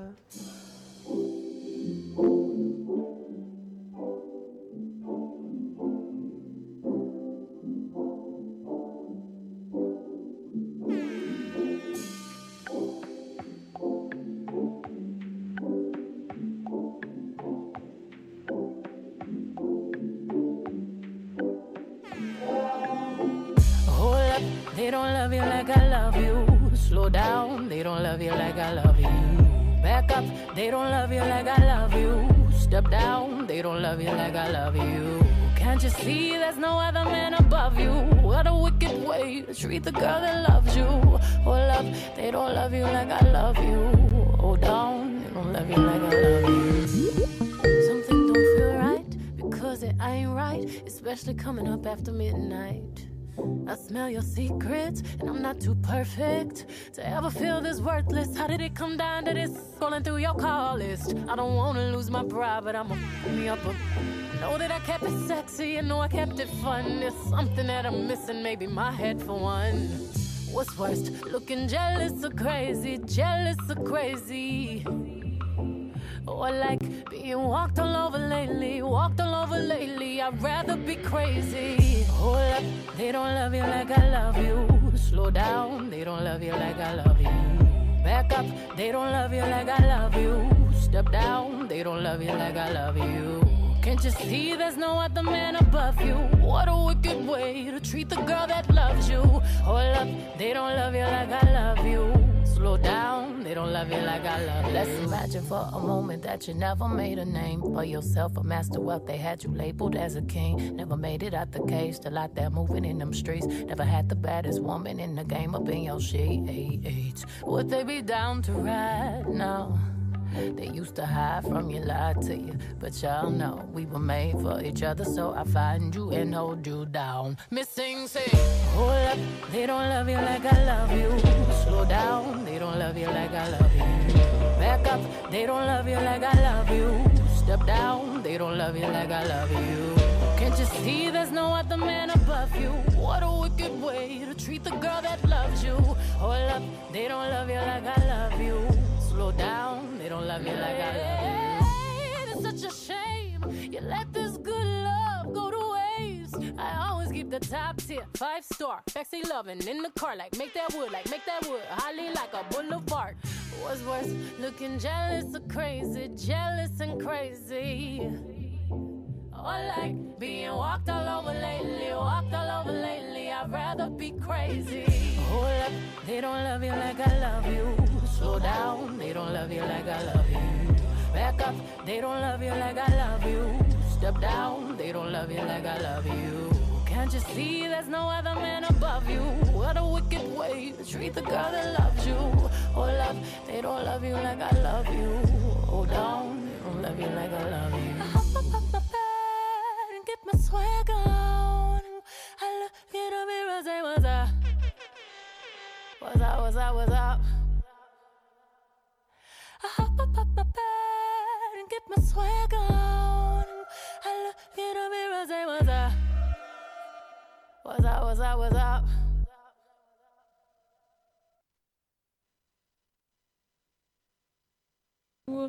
Voilà, voilà. Donc c'était Beyoncé avec Hold Up.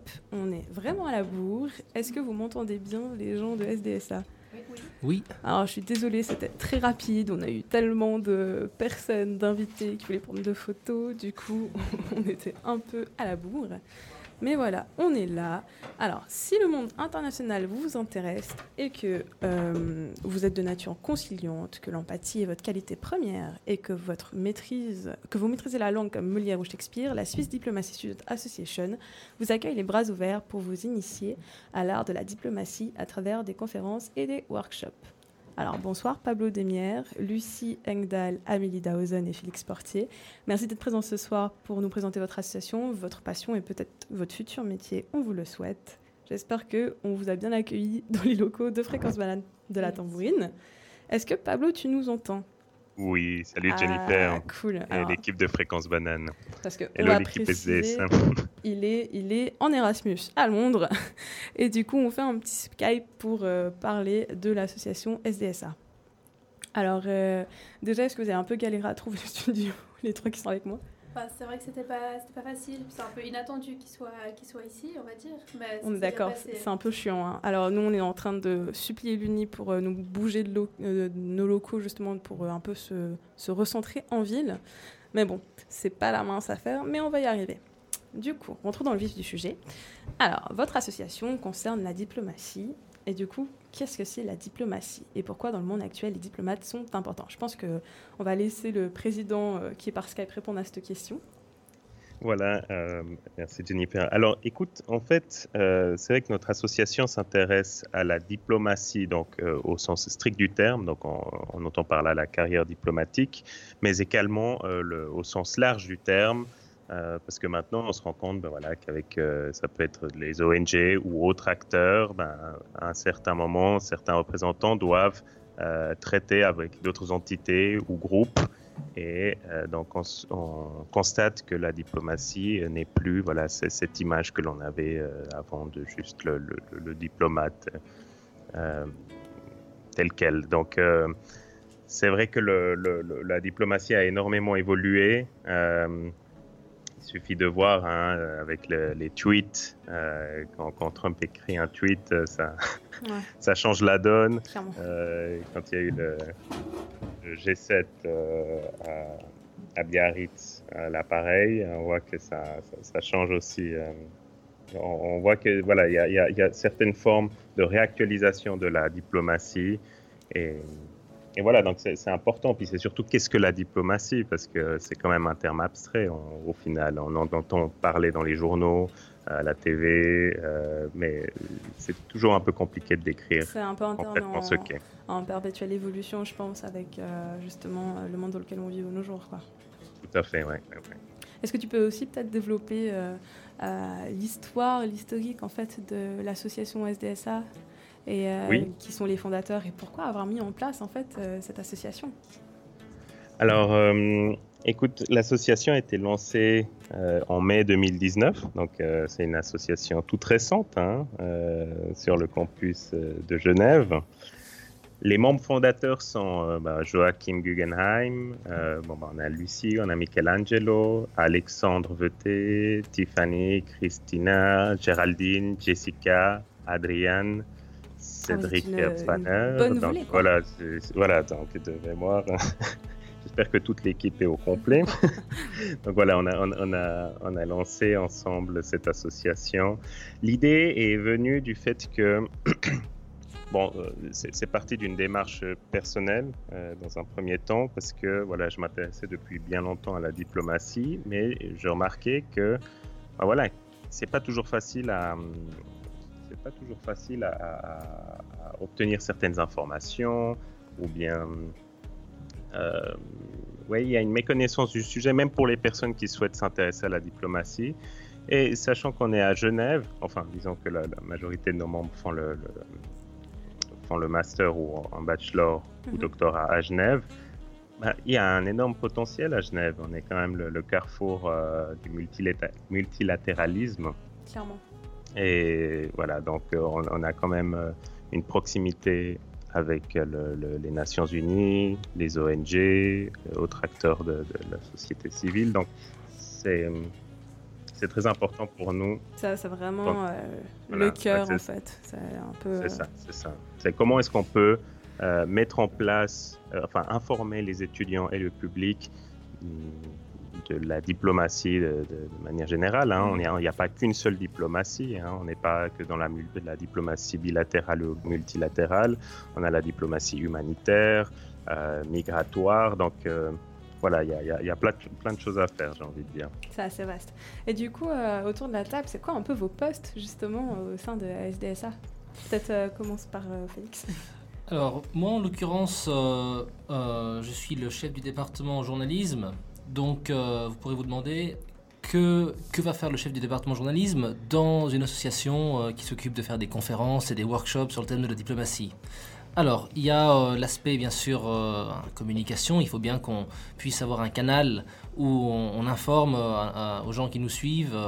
on peut faire des comptes rendus, des, workshops, des événements, mais aussi écrire des articles sur des thématiques de politique étrangère, de géopolitique. Euh, mais surtout, on est là pour apprendre. Euh, on est tous là pour apprendre. On n'est pas, on n'est pas des professionnels, bien sûr. Et euh, on, est là parce qu'on a envie de le faire, parce qu'on est motivé, parce qu'on est intéressé par le, les relations internationales, par, le monde dans lequel on vit. Donc euh, c'est ça que je trouve fascinant de notre association, c'est que on est vraiment là parce qu'on a envie d'être là. Euh, C'est pas parce qu'on on nous paye ou parce qu'on nous, nous promet euh, des, choses matérielles. Non, c'est vraiment parce qu'on est passionné par, euh, la diplomatie et qu'on est là euh, pour apprendre. Et c'est pareil pour mon équipe, pour mon équipe de, journalisme. Ils sont, euh, passionnés euh, par le par, par la relation internationale et puis euh, c'est des gens, c'est des lecteurs avides de la presse et puis ils sont là pour, euh, pour apprendre euh, en fait le métier de journalisme et puis après ils pourraient se- s'orienter soit vers le journalisme, soit vers la diplomatie ou qui sait. Et puis du coup, toi, Amélie? Alors euh, moi, mon poste, euh, c'est d'être webmaster, c'est-à-dire dans, tout- dans cette toute jeune association. L'objectif est de mettre en place la page euh, internet justement donc, de la SDSA. Euh, c'est un poste que je trouve très intéressant parce qu'il est vraiment au cœur de l'association. Donc euh, je suis en étroite euh, collaboration avec absolument tous les autres départements, que ce soit justement Félix euh, qui est chef du département journalisme ou même les autres départements, workshop, etc. C'est euh, un travail que je trouve assez intéressant parce que donc là tout est en train de se mettre en place, il va falloir que je travaille beaucoup dessus. Mais ça va être la première image que vont avoir les peut-être les partenaires, les, Mhm. les personnalités qui vont qui vont vouloir découvrir notre association pour les partenariats, etc. Donc euh, donc voilà, j'ai cherché à me rendre utile. c'est et- beaucoup de boulot quand même. hein. Ah oui, c'est ça, oui, oui.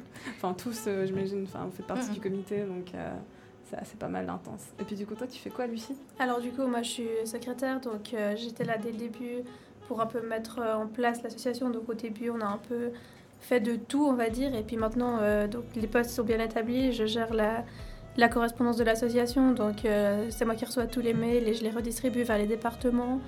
Euh, je gère tout ce qui est administratif, donc c'est un peu le travail de l'ombre, et je prends aussi les procès-verbaux lors de nos réunions, nos comités, etc. Et euh, voilà, j'assure la coordination aussi entre les différents départements, que tout se passe bien, le contact entre les gens. Et si quelqu'un a une question, il s'adresse à moi en fait et je le redirige. Voilà, c'est. Et du coup, vous avez, vous comptez à peu près combien de membres dans la sauce? Alors euh, là, actuellement, on est 42. Euh, donc euh, c'est un grand succès pour dire qu'on a commencé ça en mai. On a commencé à faire de la pub, on va dire, donc en septembre, lors des Welcome Days, etc., de la rentrée. Donc pour l'instant, on est 42.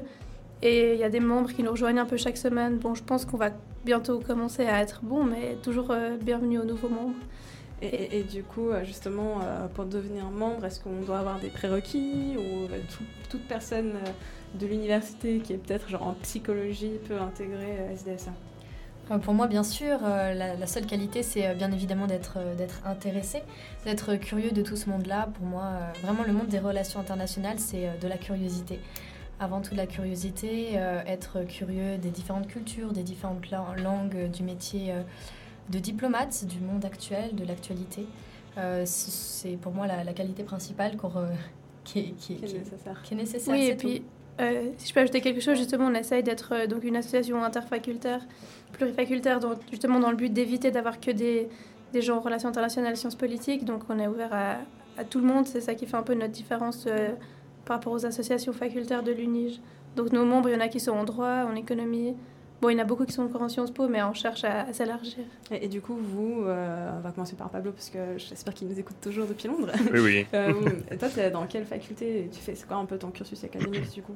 Alors, euh, bon, euh, par rapport à mon cursus, donc j'ai fait mon bachelor en sciences politiques avec euh, pour orientation relations internationales à l'université de Lausanne.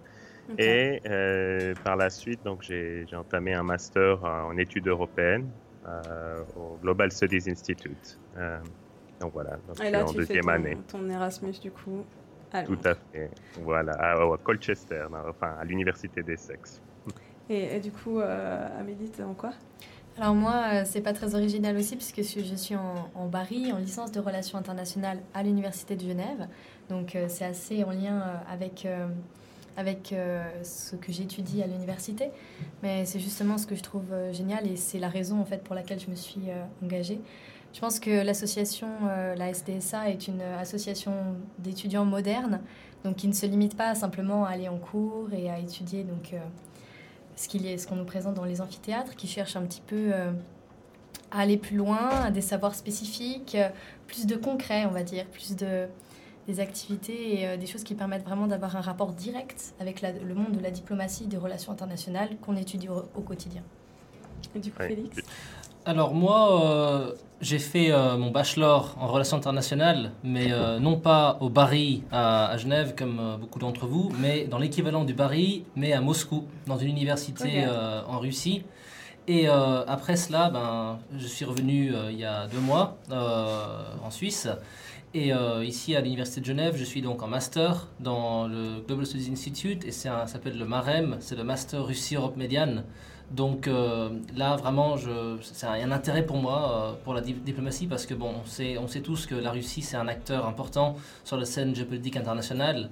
Et puis, euh, et puis je pense que quand on pense à la diplomatie, il faut penser comment comprendre d'autres cultures, des pays qui sont différents, qui ont peut-être d'autres valeurs, mais il faut, il, faut les, il, faut, il faut non pas les juger, mais pouvoir les comprendre pour pouvoir commencer un dialogue avec eux. Et c'est ce que je pense qui est très important de nos jours.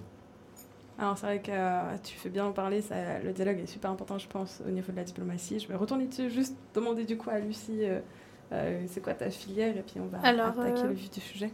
Moi, j'ai fait euh, comme Pablo, donc c'est là qu'on s'est rencontrés au bachelor de sciences politiques à, à Lausanne, et ensuite j'ai enchaîné avec euh, le master en études européennes au GSI également. Donc, euh, alors, vous l'avez déjà un peu mentionné, euh, une des qualités premières le diplomate, c'est quand même l'interaction, c'est la négociation. Euh, moi, j'avais une question, c'est euh, est-ce qu'on se réveille comme ça un jour et puis on se dit, ah mon dieu, moi je vais faire diplomate? Parce que je sais pas, c'est pas un métier, je veux dire, quand t'es gosse, tu disais à tes parents, ah mais je veux faire pompier ou policier, à la limite médecin, mais pas diplomate quoi. À moins qu'on peut-être qu'on soit fils ou fille de diplomate, là on se dit, ok, je vais faire comme papa. Mais pourquoi la diplomatie du coup pour vous quoi? Alors euh, pour moi, euh, donc euh, effectivement, je me suis pas réveillé un matin en me disant maman, je vais être diplomate. Non, en fait, pour comprendre, pour moi-même, je puisse comprendre pourquoi je me suis dirigé là-dedans, bah, c'est parce que j'ai des origines assez, diverses. Donc je viens du canton de Vaud, mais mon père est français, ma mère est chilienne et j'ai grandi en Australie. Donc depuis petit, j'ai été en fait baigné dans des différentes cultures, dans un environnement multilingue. Donc, euh, donc évidemment, euh, je, m'intéressais euh, aux relations en- entre pays et puis aussi j'avais un intérêt très prononcé pour la géographie, pour l'histoire. Donc après, au moment de, choisir mes études, je me suis dit pourquoi, pas, pourquoi pas les relations internationales, c'est venu assez, assez, assez logiquement. Après, bon, pourquoi aller en Russie? Ben, Justement, puisque de nos jours, on voit quand même qu'il y a des petits problèmes qui se passent sur la scène géopolitique entre, entre, entre chez nous, entre l'Occident et puis la Russie. Puis pour réussir à, à- à- à diminuer le risque de conflit, il faudrait peut-être aller là-bas, il faudrait peut-être faire des ponts, euh, dialoguer avec les gens. Donc euh, j'espère que plus de gens dans le futur pourraient faire ça et puis qu'on n'ait pas peur d'aller euh, enfin, de l'autre côté de la barrière. Quoi. C'est vrai, ça c'est un truc, enfin, essayer de promouvoir un peu la tolérance et puis le, Exactement. le, le dialogue. Quoi. Et puis euh, j'avais une petite question euh, concernant justement euh, les négociations. Alors euh, c'est un truc qui m'intrigue comme ça. euh, si j'ai bien compris du coup, euh, la diplomatie c'est quand même essayer de trouver des compromis. Et imaginons que dans toute relation, il est censé avoir un, espèce de maillon fort et un maillon faible dans le sens par rapport aux ressources que les acteurs ont. Et, du coup, imagine un, scénar- un scénario où tu as deux maillons forts et finalement, il n'y a personne qui veut faire de compromis. En tant que diplomate, euh, on est un peu coincé, quoi. Et du coup, qu'est-ce qui se passe pour cette mission diplomatique? Peut-être Pablo, si tu as une petite idée euh, pour euh, ma petite Oui. question. Ah, Alors oui, bah, souvent il y, a des, il y a des difficultés qui, qui peuvent arriver. hein. Euh, on, a- on avait eu un workshop euh, notamment euh, sur le, le- le- la négociation en temps de, en temps de guerre. Et dans ce cadre-là, c'était Madame Elisabeth Descré-Warner, la fondatrice du Geneva Call, qui nous avait fait l'enseignement. Bah, c'est vrai que parfois on peut arriver à, à- à aucune, euh, aucune solution à la fin, ça peut arriver, mais il faut, il faut vraiment faire en sorte de, maximiser ses chances et cela euh, passe par, euh, parfois par des détails. hein. Commencer à négocier sur des, des- petites choses pour essayer de, monter petit à petit sur des, grands sujets parce que le problème est que si l'on s'attaque directement au sujet au sens strict du terme, bah, on se retrouve parfois avec, on a plus de chances de se retrouver avec un- une personne qui va nous dire non à la fin, avec une personne qui va nous dire oui. Donc euh, c'est pour ça qu'il faut essayer de, de trouver des solutions. Hum, il y a eu aussi, euh, bah voilà, dans, dans des cas où c'était compliqué, on a eu des exemples où, euh, par exemple, à la frontière de deux pays en Amérique latine, euh, on n'arrivait pas à, à situer la frontière exactement. Donc, qu'est-ce qui s'est fait? On a concrètement mis en place une sorte de, de forêt euh, euh, protégée par l'UNESCO. euh, donc, on a fait intervenir les, les casques bleus, hein, entre Ouais. guillemets, sur place. Et on a veillé à ce qu'en fait, cette frontière qui posait problème de base se transforme en un espace où les deux pays doivent coopérer pour maintenir cet espace. Ben, vous imaginez, hein, s'il y a un énorme parc, ça, Mm. ça amène des ça amène des visiteurs, ça fait euh, voilà, ça, ça peut être bénéfique pour l'économie des deux pays. pays. Donc euh, voilà, donc c'est au, au final euh, ce peu- problème de base ben euh, a disparu pour laisser place à, à quelque chose de commun. Donc euh, c'est vrai que bien entendu il y a, il y a toujours ce rapport de, de puissance, mais on peut essayer de trouver des compromis et si ça ne se fait pas, voilà, ben, en tout cas, il faut toujours essayer de faire au mieux. Il faut toujours garder espoir. quoi. Après, euh, on a par exemple un séminaire là, avec Madame Micheline Calmiret qui nous apprend en fait la méthode de négociation qu'ils utilisent euh, au département fédéral des affaires étrangères en Suisse. Ils mettent au point une technique de diplomatie qui consiste en fait à séparer un problème qui paraît euh, insolvable en petits problèmes techniques et euh, de dépolitiser l'enjeu au maximum pour en fait trouver des solutions techniques à des problèmes politiques. Et on y va vraiment pas à pas. On trouve des petits problèmes euh, à l'aide aussi des formules mathématiques, etc., pour résoudre des problèmes vraiment pratiques. Et c'est vrai, comme Pablo disait, au fil de, des discussions, des avancées, on arrive à résoudre un problème qui paraissait euh, insolvable avant. Qu'il y a plein de méthodes qui, qui, euh, qui existent pour justement pas qu'on arrive à des situations euh, où les deux acteurs sont campent sur leur position et ne trouvent pas euh, d'accord. pas d'accord. Et selon vous, quelle est la mission diplomatique la plus périlleuse du 21e siècle?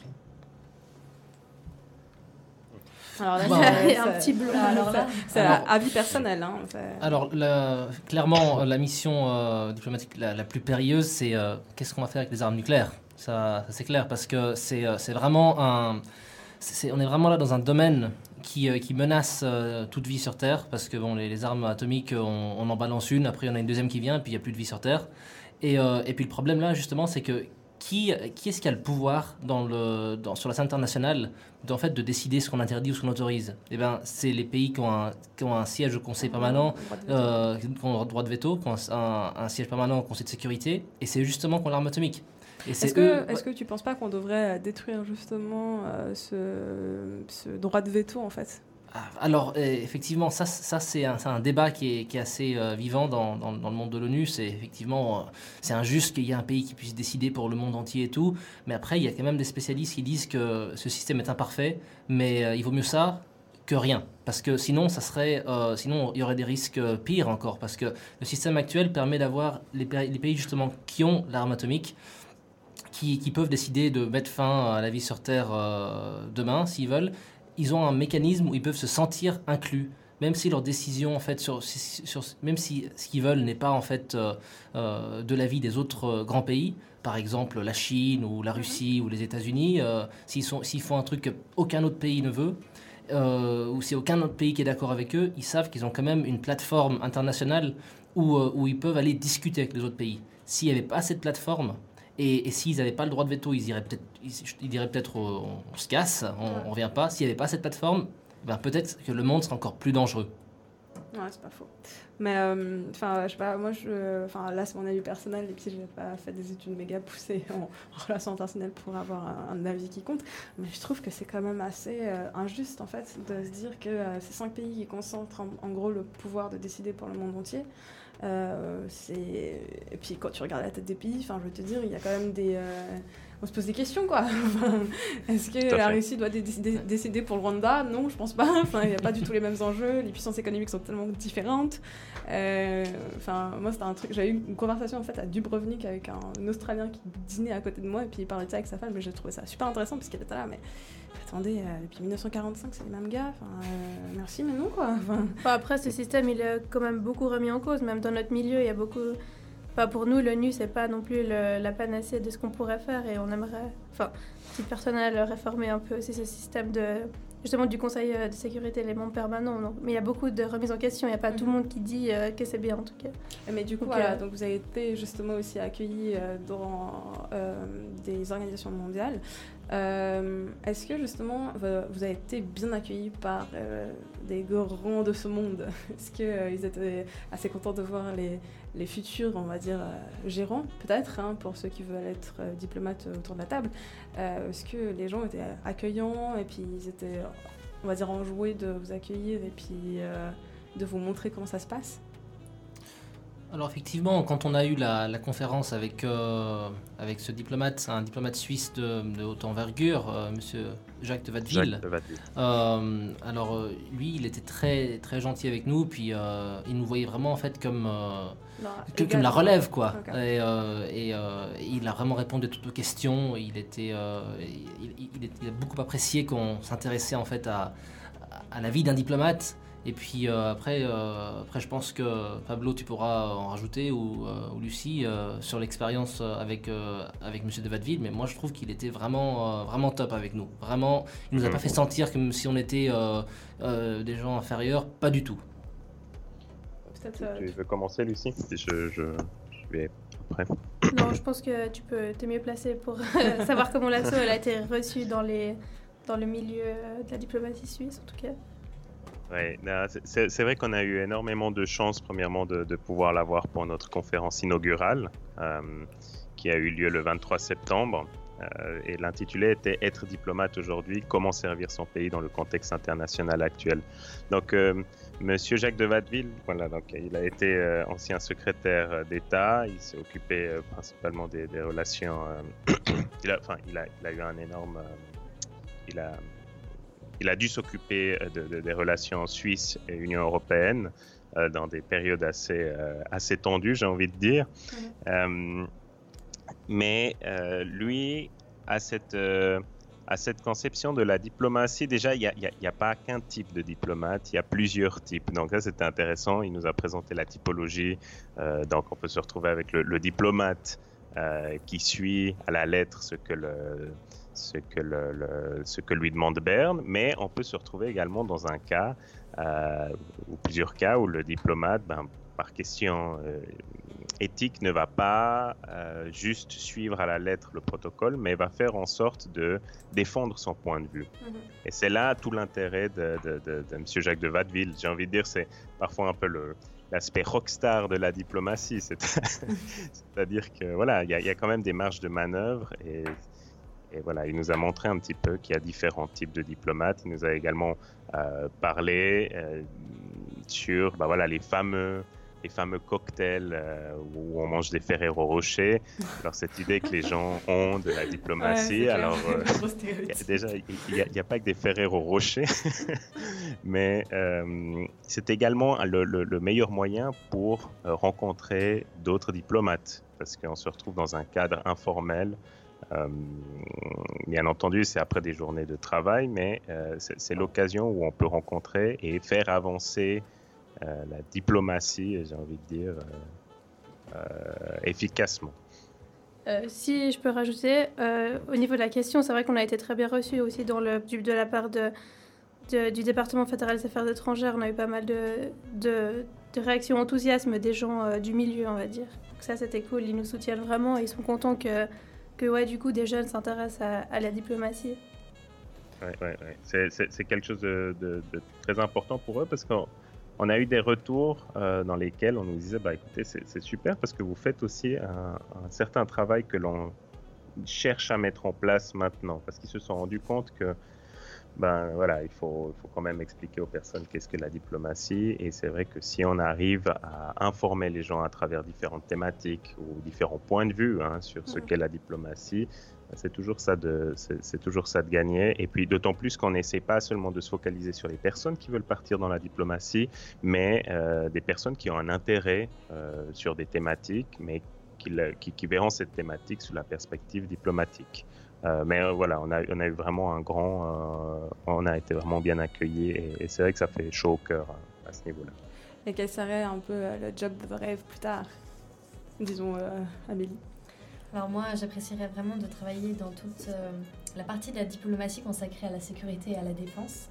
C'est quelque chose qui m'intéresse vraiment parce que c'est un domaine, euh, d'ailleurs comme tous les domaines de la diplomatie, où on a besoin d'absolument euh, toutes les connaissances. Pour moi, être diplomate, c'est vraiment euh, se donner à 100%, donner 100% de sa personne, donner à la fois toutes ses connaissances, donc sur euh, tout ce qui est relations internationales, bien évidemment, mais aussi sur les questions comme la communication, l'art. Euh, absolument tous les domaines peuvent être liés de près ou de loin aux relations internationales. Donc la défense et la sécurité, c'est un des moyens. On a besoin d'absolument toutes les connaissances euh, pour justement euh, comprendre un pays et trouver des solutions euh, à, à ces questions de défense et de sécurité. Plus de ça, je pense que c'est un secteur malheureusement d'avenir parce qu'il va y avoir euh, beaucoup de, de tensions, je pense, liées justement à, à tous ces problèmes écono- écologiques qui vont venir. Euh, les- l'épuisement des ressources, les tensions hydriques qui se font déjà ressentir dans certains, dans certains secteurs, dans certaines zones. Euh, pour moi, c'est extrêmement important de travailler sur ces questions.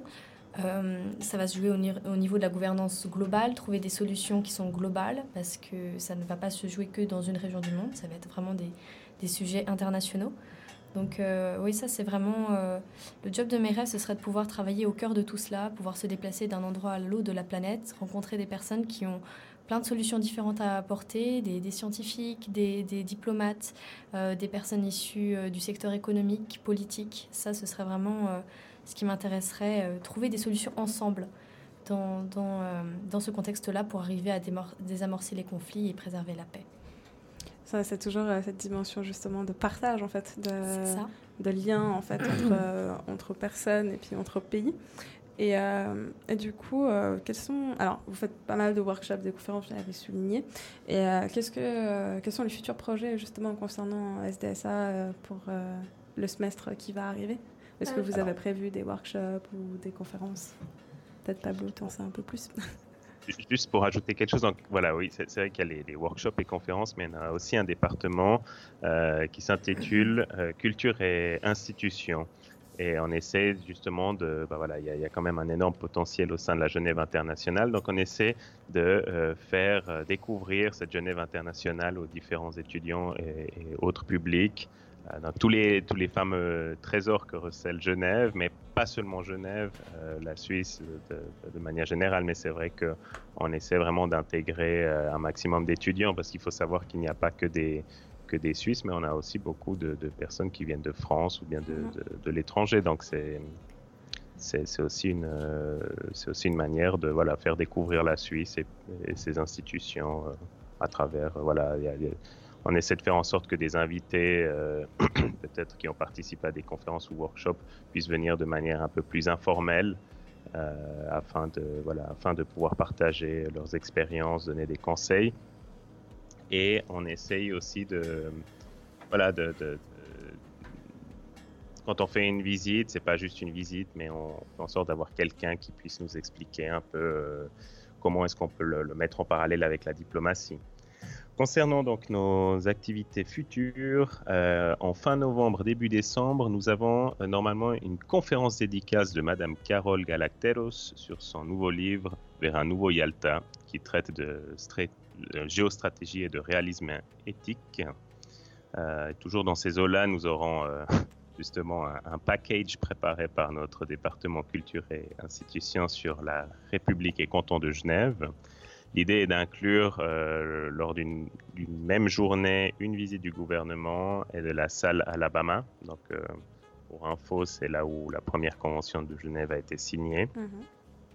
Et enfin, nous avons un workshop le 10 décembre avec Monsieur Emmanuel Bichet, vice-directeur de la Direction des Affaires européennes sur les relations entre la Suisse et l'Union européenne. Ça, ce sera la première partie. Et ensuite, nous attaquerons euh, le Brexit. Donc, euh, c'est aussi une personne qui nous a énormément soutenus, euh, voilà, qu'on remercie. Donc, voilà un petit peu au niveau des événements. En tout cas, merci. Et puis, du, du coup, tu vas suivre le Brexit depuis, euh, depuis Londres. Enfin, depuis. euh, bah oui. Enfin, Essex, Essex, euh, hein. ouais, bon, bah maintenant, l'histoire, c'est que l'Union européenne a autorisé un nouveau report du Brexit jusqu'au 31 janvier 2020. Euh, euh, donc, on va, Hmm. on va voir ce que ça va, ça va donner. Je pense que dans l'état actuel de la chose, je vais. Je vais peut-être être déjà de retour avant qu'il y ait ce Brexit. En Donc tout cas, voilà, c'est le- merci euh, à vous quatre d'avoir participé à ce Dans ton campus. Euh, Merci à vous. Et puis, Merci ben, à vous. je, vous, je vous invite à rester. On va parler euh, justement de la situation kurde avec euh, euh, l'ASP, n'importe quoi, qui se raconte pas du tout l'esprit, avec Amnesty et puis euh, l'association ADEC. Et euh, bon, on se retrouve juste après euh, la chanson de Azalea Banks 212, enfin 212 plutôt.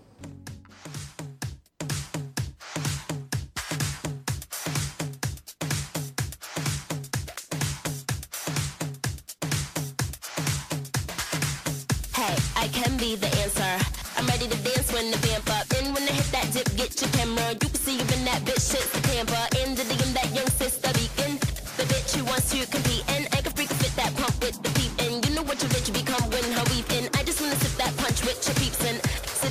judge if you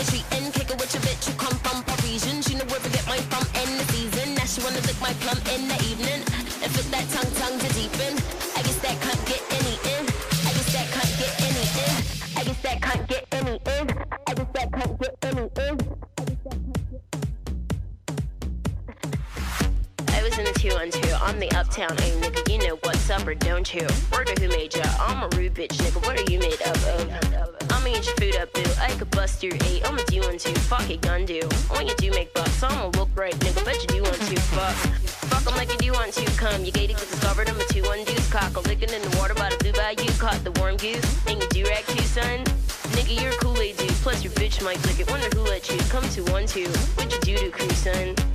Fuck are you into, huh?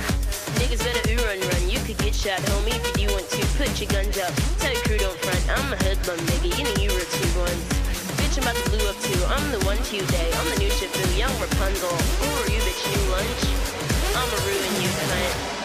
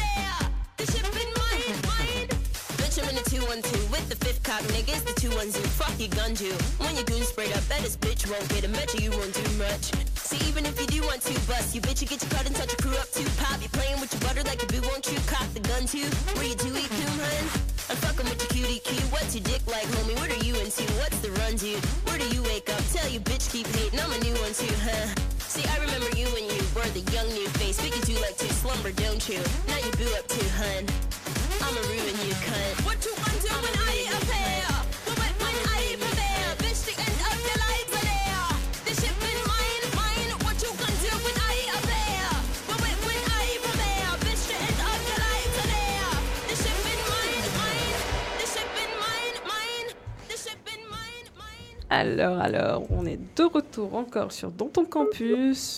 Vu qu'on a commencé à la bourre, bah, on est à la bourre.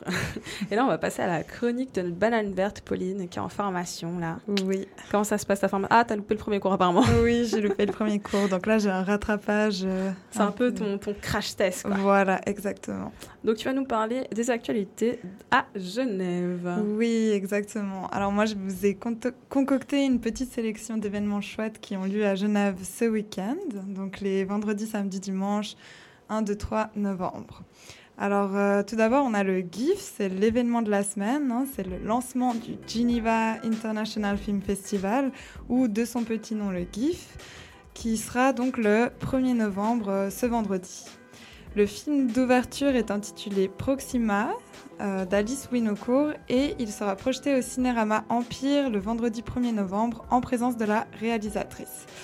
Il y a une foule de films programmés, que ce soit des courts-métrages, des séries ou alors des longs-métrages bien sûr, avec notamment la présence inédite du réalisateur québécois Xavier Dolan. La plupart de ses œuvres sont projetées. Et lors du GIF, et n'hésitez pas à aller les voir, franchement c'est hyper cool. Donc euh, le GIF propose également de nombreuses œuvres immersives comme des expos en réalité virtuelle ou encore des clips, des bandes annonces et autres. Euh, en effet, cette année, le GIF propose le premier cinéma VR de Genève, doté de sièges pivotants et de casques de réalité virtuelle haute définition, donc à essayer. Il y a également ce week-end le euh, 48 Hours Film Project dans le cadre du GIF. C'est un concours de réalisation de courts-métrages. Donc les candidats, c'est des amateurs plus ou moins ou des, des pros, qui sont réunis euh, en équipe et ils ont 48 heures pour réaliser leur court-métrage. Euh, Il y en a vraiment des géniaux. Euh, moi, je vous recommande parce que j'y suis allée l'année passée et c'est hyper cool. Donc, euh, vous pouvez visionner les films en compétition le samedi 2 et le dimanche 3 novembre. Et enfin, pour les plus fêtards d'entre nous, euh, n'oublions pas, il y a les fameuses nuits blanches du GIF qui sont vendredi soir et samedi soir. Donc vendredi, on a une soirée tropicale avec Mambo Chic. Et euh, le samedi 2 au soir, on a euh, Ramin et Reda qui mixeront lors de la nuit blanche techno. Ouh là là, ça va promettre ça. hein. Ouais, c'est jusqu'à 4h du matin si jamais. Et donc n'hésitez pas à check la, la programmation du GIF sur internet parce que c'est le festival incontournable de Genève. Euh, sinon, donc, euh, on a aussi euh, cette semaine, et ce week-end notamment, les 30 ans du théâtre Circule qu'on a pu, dont on a pu avoir Estelle un petit extrait, voilà. voilà, exactement avec Estelle. Donc c'est l'école de cirque du théâtre Circule qui fête ses 30 ans cette année et pour cette occasion, il y a une vingtaine de compagnies qui se produisent depuis le 28 septembre et ce jusqu'au dimanche 3 novembre dans divers lieux à Tonnet et Chenebourg. Donc si vous avez loupé les premiers spectacles, vous pouvez... Je vous conseille vivement d'aller voir le spectacle Hat Trick. C'est sublime. C'est un mélange de rock et d'acrobatie. Et c'est pire stylé. C'est pendant deux heures, mais genre, euh, t'es comme une gamine, quoi. Wow. stylé.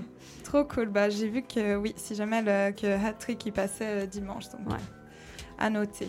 Et puis, ben, dimanche, euh, allez vous balader dans un, mu- un musée genevois parce que, comme tous les premiers dimanches du mois, euh, certains musées genevois ouvrent gratuitement leurs portes aux visiteurs. Et euh, donc, euh, ça permet de découvrir ou redécouvrir les expositions temporaires, mais aussi les expos permanentes. Donc, il y a notamment le, MEG, le musée Ariana, le musée d'art et d'histoire de Genève, euh, le jardin botanique et le muséum d'histoire naturelle. Et puis, vous pouvez également ce week-end faire un tour à l'exposition Dieu mode d'emploi à Palexpo qui se déroule du 11 octobre, pardon, oui, du 11 octobre 2019 au 19 janvier 2020. Donc, euh, c'est sur une longue période. Mais euh, euh, donc cette exposition, paraît-il qu'elle est vraiment géniale. C'est un voyage à travers les pratiques religieuses contemporaines. Elle est gratuite et elle s'adresse à tous les publics. Elle a été spécialement adaptée pour Genève en une version totalement inédite parce qu'elle a été conçue en 2006 à Bruxelles, mais elle est passée par Paris, Québec et Varsovie notamment. Euh, donc c'est vraiment le but de faire cohabiter toutes les religions dans un seul et même espace, en fait de mettre en lumière leurs points communs. Donc je vous conseille aussi. Et puis finalement ce week-end, le MEG fête ses 5 ans. Donc pour fêter les 5 ans de sa réouverture, le musée d'ethnographie euh, de la ville de Genève invite petits et grands le samedi 2 novembre de 11h à 18h pour une journée pleine de surprises. À découvrir notamment l'exposition La fabrique des contes, mais aussi les coulisses de cette expo qui est en ce moment jusqu'en janvier. Et puis les coulisses de l'exposition permanente du MEG, mais aussi des précisions sur l'architecture et le personnel du MEG. Et bien sûr, euh, ils ont pré- prévu un, un gâteau d'anniversaire en fin de journée pour marquer le coup. Voilà. En tout cas, merci pour euh, cette petite chronique. Et euh, ça va, ça, ton baptême s'est bien passé, on va dire. Oui. Pas trop de stress. Bon, après, t'es là depuis le début, donc euh, Ouais, t'as eu le temps de bien déstresser euh, et dans tout le machin. Ouais. Bah, du coup, on va s'écouter euh, Shade de IMDDB et ensuite on va passer à Amnesty Uni. J'ai ADEC. Yeah, yeah, yeah, yeah, yeah. I'm Daddy Bay. Yeah, yeah. Bad bitch, no underwear. 2020 gon' pull up an egg. Yeah, bitch, I know where you can go home. Uber, Uber everywhere. Yeah, take my bitch everywhere. We be getting money everywhere. Yeah, they don't even know. They be throwing shade everywhere. My heart is good, yeah, it's pure. Yeah, you know that I need your love. Yeah, energies follow me but I don't see that soul, yeah. Have a little faith in me, yeah. It's all I need, yeah. Baby, you're all I need, yeah. You're my G. Bad bitch, no underwear. 2020 gon' pull up an egg, yeah. Bitch, I know where you can go home. Uber, Uber everywhere, yeah. Take my bitch everywhere. We be getting money everywhere, yeah. They don't even know. They be throwing shade everywhere. Baby, give me space, yeah. Give me time. I don't even scratch cause I know you mine. All these haters out trying to take a smile. Haters out trying to take a smile. I heard about this bitch called Ruby. She be making moves to man that knew me. Ooh, I think I like her, like her, like her. I might have to wife her, wife her, wife her. Bad bitch, no underwear. 2020 gon' pull up an egg, yeah. Bitch, I know where you can go home. Uber, Uber everywhere, yeah. Take my bitch everywhere. We be money everywhere, yeah. They don't even know, they be throwing shade everywhere.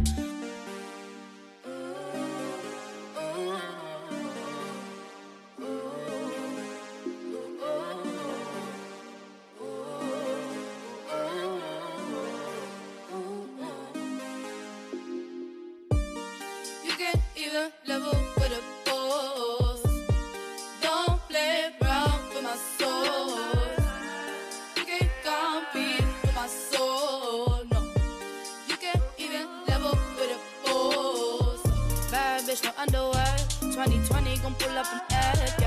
Bitch, I know if you can go home. Uber, Uber everywhere, yeah.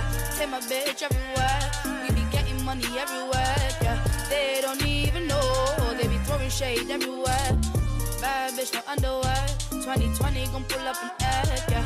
Bitch, I know if you can go home. Uber, Uber everywhere, yeah. Take my bitch everywhere. We be getting money everywhere, yeah. They don't even know, they be throwing shade everywhere.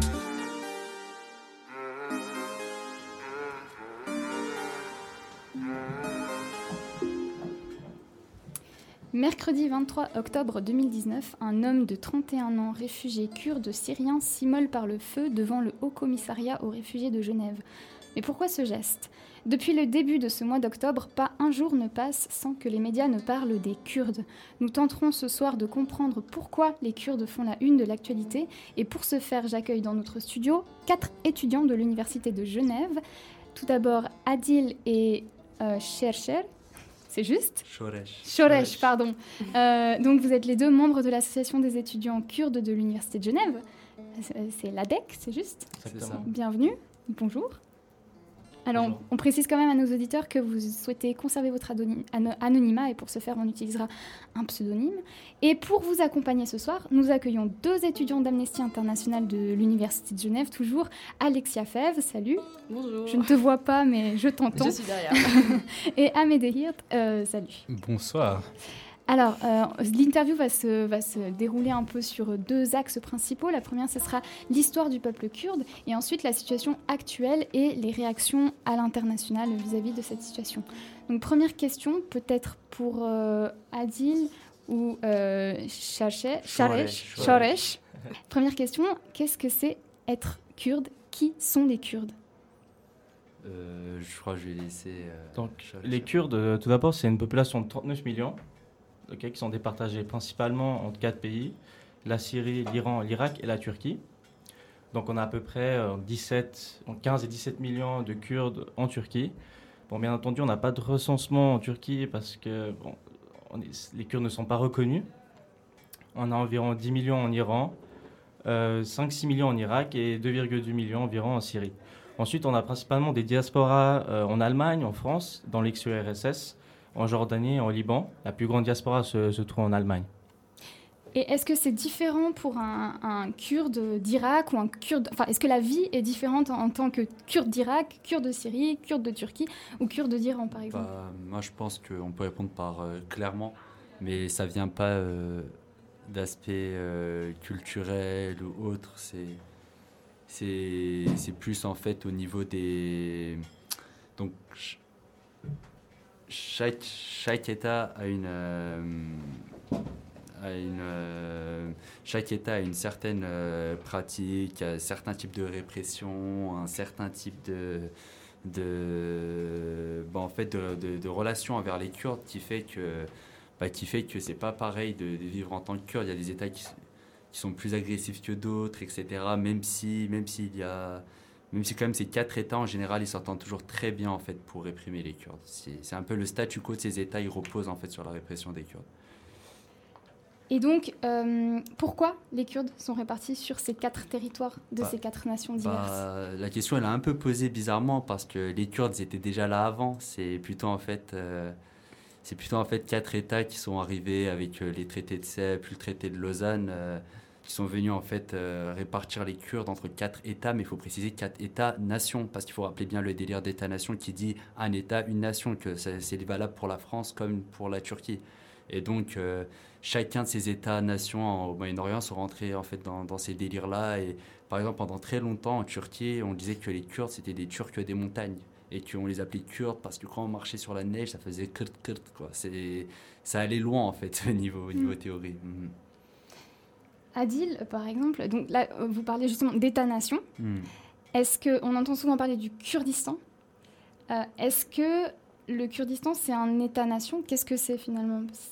Moi, je dis que c'est un pays. Quand même, je dis toujours, le Kurdistan est un pays. Parce que vous demandez à un Kurde, il vient d'où? Il peut vous dire clairement qu'il vient du Kurdistan. Et ça, le Kurdistan, ça veut juste dire le pays des Kurdes. Et oui, le Kurdistan, il est là. Mais après, est-ce que le Kurdistan a un État? Est-ce qu'il a un État-nation? Non, clairement. On- Voilà. Il, faut, il faut savoir qu'il y a un Kurdistan autonome en Irak actuellement. Euh, en Syrie, bon, ils ont essayé actuellement d'avoir une région autonome, ce qui est au centre euh, des problèmes actuellement, dont on discutera plus tard. En Iran, il y a eu aussi une période. Euh, Adil, tu te rappelles de la Oui, date? c'est 46, c'est la République de Mahabad. De, de Mahabad, qui a duré environ 9-11 mois. En Turquie, ben, toujours pas, ça n'a pas été possible en fait. Mais il y en a eu plusieurs. Il y a eu des révoltes, il y a eu l'Arara, le- il y a eu la révolte du Mont Arara qui a duré aussi une petite année, etc. Mais C'était dans en quelle année plus ou moins pour qu'on ait une 27, idée 28, c'est on est dans les années 20. Hmm. Il y a eu beaucoup, après on a aussi arrivé à ce sujet, dans, il y a eu des révoltes kurdes en fait au 20e siècle, il y en a eu quasiment toutes les décennies en fait.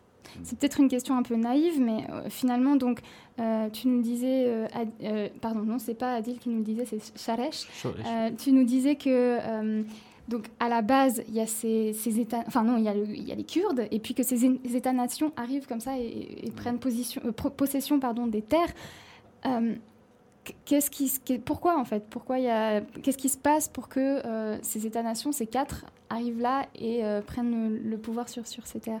C'est une question un peu naïve, mais Ouais, c'est c'est assez, au fond c'est assez compliqué, il bah, faudrait expliquer pourquoi chaque, comment chaque État est arrivé à avoir cette frontière. Bah, je pense qu'on doit remonter déjà à la fin de l'Empire ottoman. Et même encore avant, Euh, on peut même remonter à, à la délimitation entre l'Empire ottoman et l'Empire safavide. Au, c'est quel, c'est quel siècle? C'est 16e ou 17e 16e, il me semble. 16e, ouais. 16e siècle, il y a, il y a une, euh, il y a- il y a déjà, après la bataille de Chaldiran qui fixe en fait la frontière entre l'Empire ottoman et l'Empire safavide, les Kurdes en fait se retrouvent déjà entre deux, États en fait, entre deux empires. Plus tard, euh, fin de l'Empire ottoman, euh, ça va aussi diviser en fait, euh, ça va aussi cette fois, par exemple la Turquie va prendre euh, le nord, euh, la Syrie, la, Syrie bah, c'est les Français qui le voulaient et l'Irak c'était les Anglais qui le voulaient. Ça fait voilà, chacun a dessiné sa petite frontière, les Turcs ont pu gagner ce qu'ils pouvaient et voilà quoi, c'est des petites frontières. En fait, c'est juste des rapports de force. Hmm. Ça dépend juste des rapports de force de ces États-là. Comme là, par exemple, les, les velléités expansionnistes de Erdogan. Il, il essaye de. Bon, même si je pense pas qu'il va, qu'il va aller assez loin, mais il essaye un peu. Il, a une- il fout en fait des. Dans les endroits où il a fait les opérations militaires, il met des préfets en place. Donc, euh, c'est un peu comme si c'était la- l'expansion de la Turquie. Donc, euh, hmm, qui se base sur les rapports de force, Voilà. toujours au niveau des, des armes et, et autres, quoi. hmm, des frontières, vraiment. Et euh, donc, on parlait du Kurdistan. Euh, vous, vous deux, en tant que Kurdes, parce que je- euh, est-ce que je l'ai dit, vous êtes Kurde de Turquie. Exactement. Euh, est-ce que vous reconnaissez le, le Kurdistan? D'un point de vue euh, géographique, euh, oui, il y aurait un, un Kurdistan, car il y a une langue différente, une culture différente, mais bien entendu, c'est n'est pas reconnu. Mais si on regarde ça d'un point de vue euh, culturel et de la langue, bien entendu, il y a, un- il y a un Kurdistan. Tu aurais quelque chose à rajouter peut-être euh? Hmm, Comme j'ai dit tout à l'heure, hein, il y a le Kurdistan pour les Kurdes, ça c'est inquestionnable et même euh, je trouve que ça reste un. pour analyser la région parce qu'il y a une histoire kurde, il y a une histoire du Kurdistan, il y a quand même quelque chose par rapport à cette région. Je trouve qu'elle mérite clairement le nom de. Il y a un Kurdistan. Justement, une autre question peut-être euh, aux, étudiants euh, d'Amnesty International UNIGE, donc euh, euh, pardon pas Axel, Alexia et Amédée. À l'international, est-ce que le Kurdistan est un, pays, un État reconnu? Non, pas, pas du tout. En fait, il y a, la région autonome du Rojava en Syrie qui est plus ou moins un statut autonome plus ou moins reconnu, aussi en, Irak. Mais je crois que, sauf erreur, les, relations entre le, Kurdistan irakien et le Kurdistan syrien sont pas forcément, pas toujours euh, au beau fixe, on va dire. il y a des tensions entre les deux parce que, les, sauf erreur, certains Kurdes de Syrie ne désirent pas forcément sortir de la Syrie et créer un État-nation euh, kurde. Donc, euh, à l'international, je ne crois pas qu'il y ait de reconnaissance du Kurdistan en tant qu'État-nation parce que c'est une entité qui est complètement séparée. Il n'y a pas forcément des, des volontés semblables entre les, les différents euh, pays dans lesquels se répartissent les Kurdes. Les Kurdes de Syrie qui ont un peu une région indépendante non, dont tu parlais, le Ro- Rojava, c'est ça Rojava, oui, Rojava, ouais, Mm. c'est ça.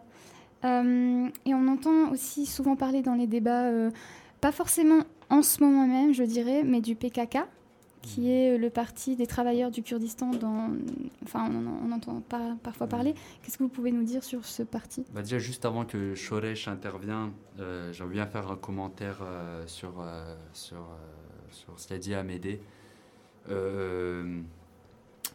Euh, c'est pas comment comment comment dire? C'est c'est pas parce que les les, les, les- vraiment que les Kurdes s'entendent pas qu'il qu'il y a qu'il y a pas de Kurdistan parce qu'au fond vous pouvez regarder la Turquie ils ont des full divisions. Aujourd'hui le pays il est polarisé comme jamais mais il y a un État-nation turc.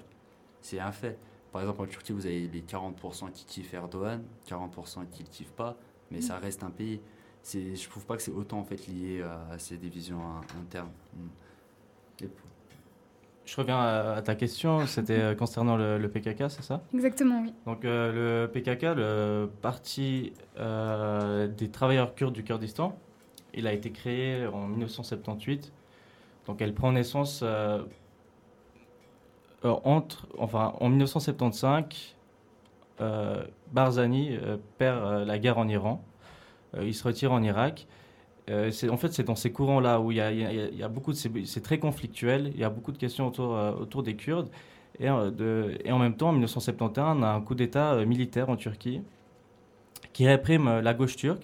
Et c'est vraiment dans ces mouvements-là que, prend naissance le PKK. Donc on a l'un des leaders, l'un des fondateurs assez connus, Abdullah Öcalan, qui est en prison depuis euh, 1999. Et ils sont environ, on va dire, 5000 combattants, mais euh, on peut monter jusqu'à 50 000 en, cas, de, conflit. Et euh, con- contrairement à, certaines, on va dire, on les appelle guerriers, à certaines guerriers qu'a pu avoir euh, Barzani, c'est une armée constituée de beaucoup de jeunes en fait. On a énormément de jeunes, on a énormément de, de, des, des volontaires en fait.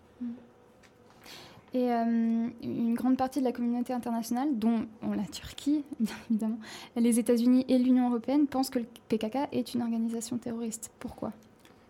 Moi, je trouve que c'est quand même lié. Il faut re- retourner à l'époque, en fait, 74, 78. C'est la Turquie, elle est du côté un peu des US, Occident, etc. Si on est en pleine guerre froide, euh, les Kurdes, c'est à l'époque le PKK, vous avez vu partie du travers du Kurdistan, vous devinez, c'est marxiste-léniniste. Donc, euh, je, voilà, je pense pas que ça a été, euh, ça a été compliqué en fait de, de, faire, euh, de faire accepter aux États-Unis ou à l'Union européenne que le PKK était considéré comme une, comme une organisation terroriste.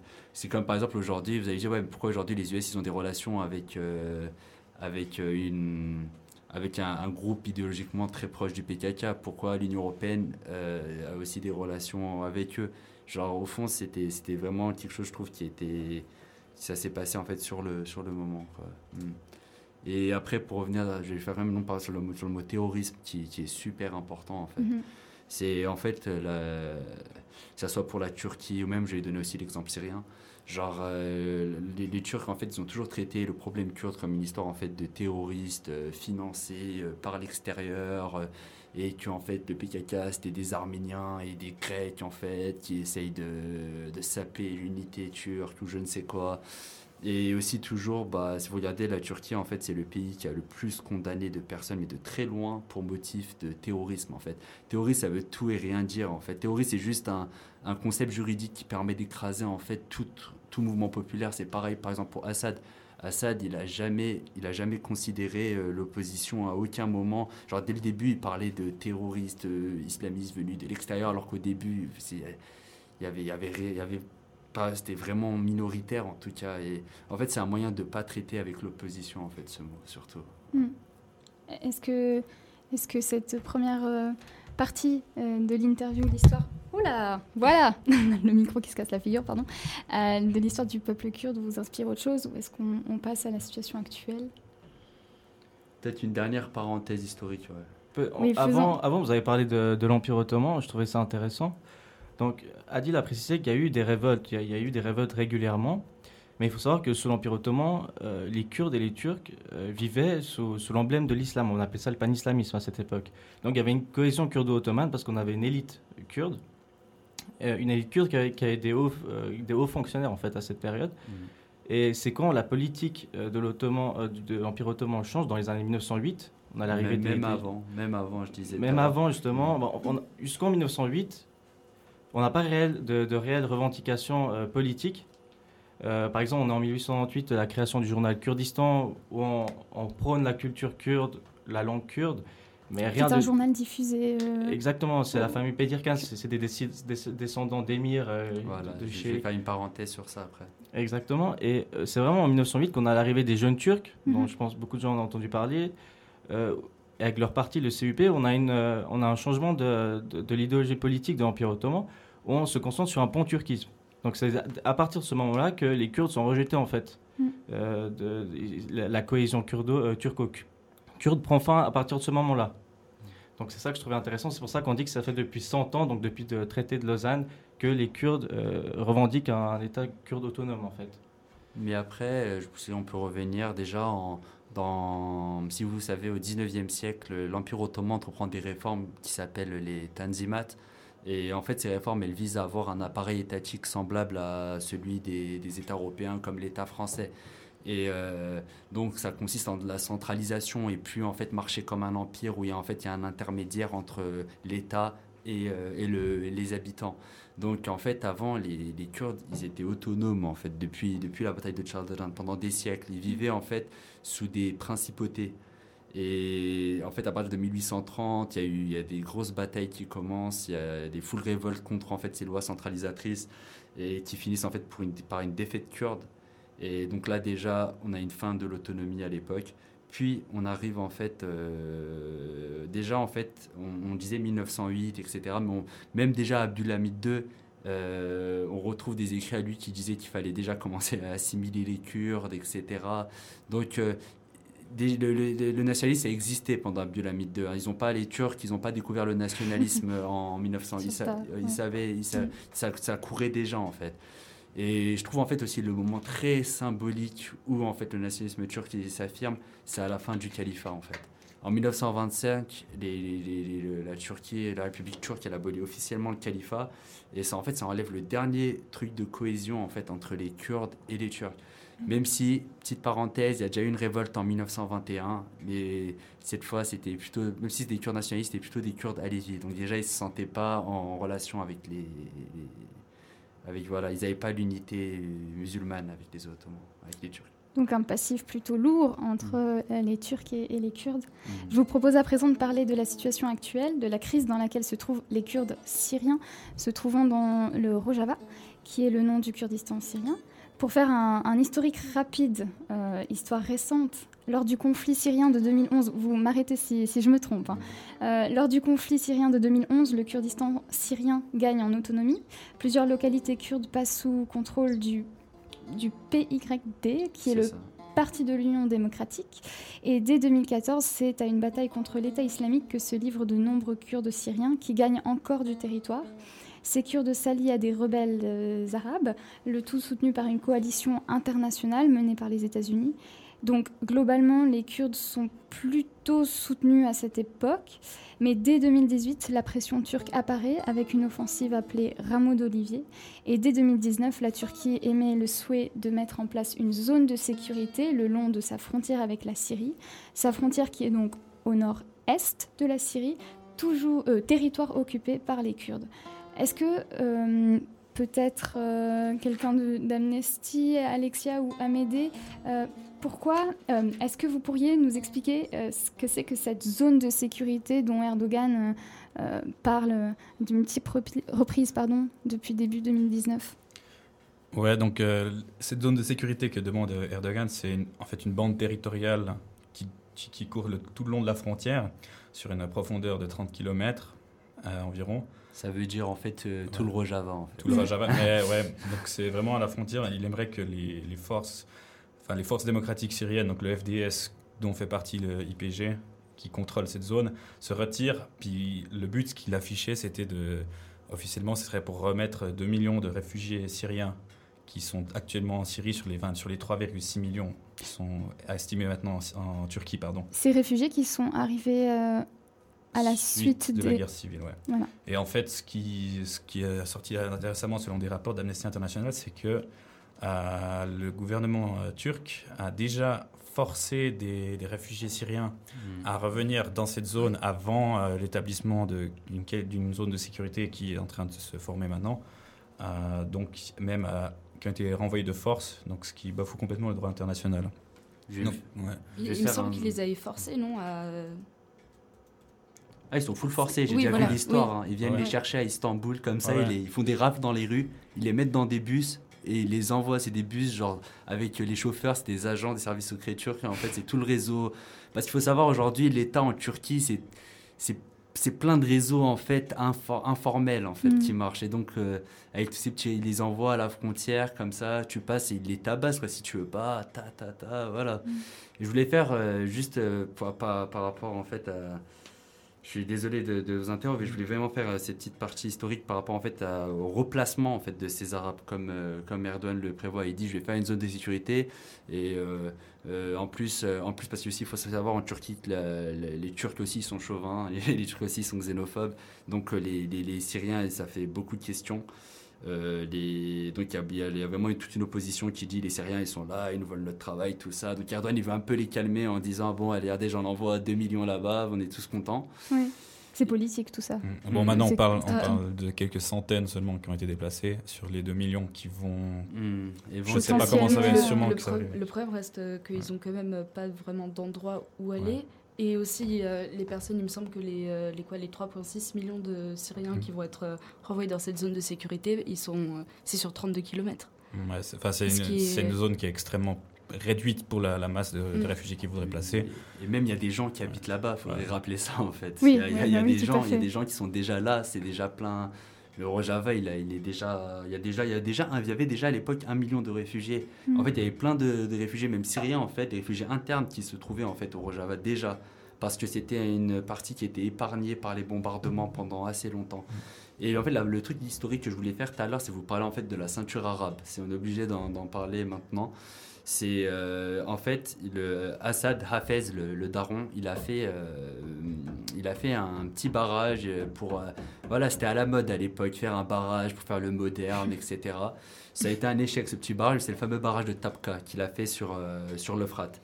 Il a et pour en fait faire ce barrage, ça a inondé genre euh, des centaines de villages, genre euh, des milliers de foyers en tout cas arabes, je précise arabes, se sont retrouvés donc sans maison. Et en fait, qu'est-ce qu'il a fait, ce, ce petit malin? Il les, a, il les a placés, en fait, il les a placés entre, dans la région de Jezire, qui est donc au nord-est du, du Rojava. En fait, il a créé une sorte de, bah, comme le nom il est là, bah, une sorte de ceinture arabe pour en Mhm. fait essayer de créer une petite barrière entre les Kurdes, essayer d'un peu donner un peu de force à ces frontières. Dire en fait, ah, il y a des Kurdes de ce côté, il y a des Kurdes de l'autre Mhm. côté, mais ici il y a des Arabes, donc c'est notre frontière. Et, il y avait ça et déjà des déplacements. Après, parce qu'il faut on va beaucoup parler aussi, tout à l'heure j'avais aussi beaucoup parlé de déplacements parce que c'est super important. Et la menace que fait Erdogan avec les 2 millions, c'est de dire ah bah on va vous en... encore c'est un déplacement, on va vous envoyer autre part. Vous, euh, c'est de l'ingénierie démographique et les Kurdes.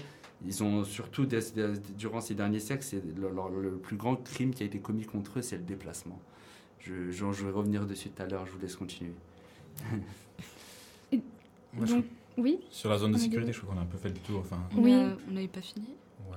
Ah, Ah, Il y a aussi euh, ouais, le but affiché, c'est un but sécuritaire justement pour empêcher les incursions, enfin les séparer les, les Kurdes de Turquie euh, et du des IPG qui soutiendraient le PKK. Donc c'est enfin, c'est ce but sécuritaire officiel euh, de la Turquie après. euh. Et puis justement, bah, début octobre.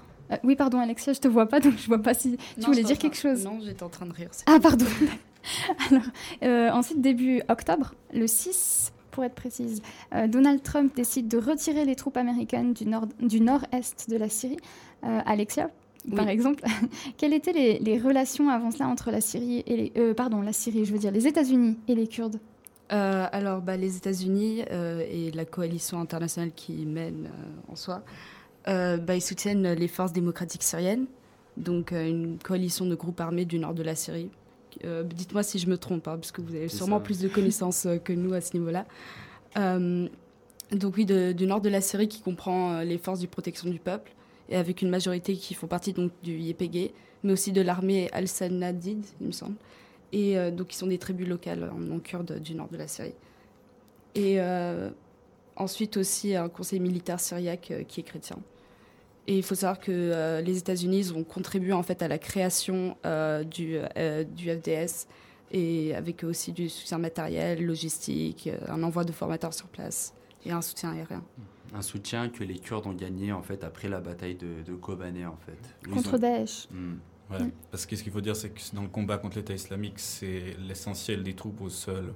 C'est ce qu'on composait des forces démocratiques syriennes, qui étaient soutenues surtout par un soutien aérien par la coalition internationale.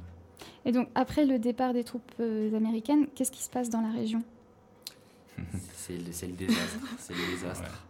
Ça, ça se passe vraiment juste après, hein, euh, Ouais, un ce- ou deux jours après, je Ce crois. qu'il faut dire, c'est que ça fait très longtemps que Erdogan menace de- de- de- de- de- d'envahir le nord de la, Tur- de la Syrie, pardon, et il y a déjà un long Euh, historique de. Est-ce que je peux juste faire une petite parenthèse parce qu'il y a un truc qui m'a gêné tout à l'heure. Juste, il faut savoir que les troupes américaines, elles ne sont pas entièrement retirées encore du Oui, territoire. c'est juste. Enfin, mais on juste. va, on va, Mais on va parler après, mais. Il reste quelques unités. ouais. Ouais, mais en fait, ça a déjà commencé, on pourrait dire, en 2018, en mars, quand la Turquie a envahi la, région d'Afrin, qui est au nord-ouest, enfin, l'ouest de l'Euphrate, euh, l'Euphrate, et qui est une enclave du Rojava, euh, voilà, mais et donc qui n'était pas protégée par, euh, enfin, qui n'avait pas de force américaine présente dans cette zone. Il y a déjà eu pas mal de violations des droits humains à, contre les civils de la zone euh, de la part de la Turquie. Puis donc l'opération euh, au, au joli nom de Source de paix, ils sont Oui, vraiment doués pour trouver des, noms poétiques. Donc ça a commencé le 9 octobre. Euh, donc c'est l'armée turque appuyée aussi par euh, l'armée nationale syrienne. Enfin c'est pas l'armée du régime syrien, c'est un groupe euh, armé nationaliste syrien qui est soutenu par le régime d'Ankara, euh, qui ont commencé à avancer. Et euh, au, début de l'offensive, le 13 octobre, les, euh, enfin au début de l'offensive, pardon, les soldats américains ne sont pas encore évacués. C'est à partir du 13 octobre que effectivement ils se déplacent. Mais euh, euh, pardon, je me perds. Euh, L'armée, enfin voilà, donc la Turquie avance euh, depuis le nord et face à ça, les, les, les FDS se retrouvent seuls et ils, ils obtiennent, enfin ils obtiennent le, le régime syrien de, de El Assad, aidé par euh, l'armée russe, va les aider. Et maintenant il y a en fait il y a eu pour stopper un peu euh, les rebelles de l'ANS notamment et euh, de l'armée turque entre le 14 et le 16 octobre. Et donc euh, la Turquie occupe Ras Al Ain le 17 euh, l'armée syrienne et la Russie ils, ils sécurisent Manjbi. Manbij. Ma- euh, oui, je- euh, ouais, tu Mm. prononces sûrement mieux que moi. Et puis Kobané aussi pour euh, stopper l'avancée. Et en fait le- ça se termine plus ou moins le 17 octobre avec le, le- le cessez-le-feu où là il n'y a plus trop de- d'évolution Mm. enfin il y, en a d'autres mais euh, Il y a toujours. il y a toujours ouais mais euh, l'offensive euh, s'arrête là quoi. Pendant toute l'offensive, Erdogan menace, euh, enfin, à plusieurs reprises la, la communauté internationale.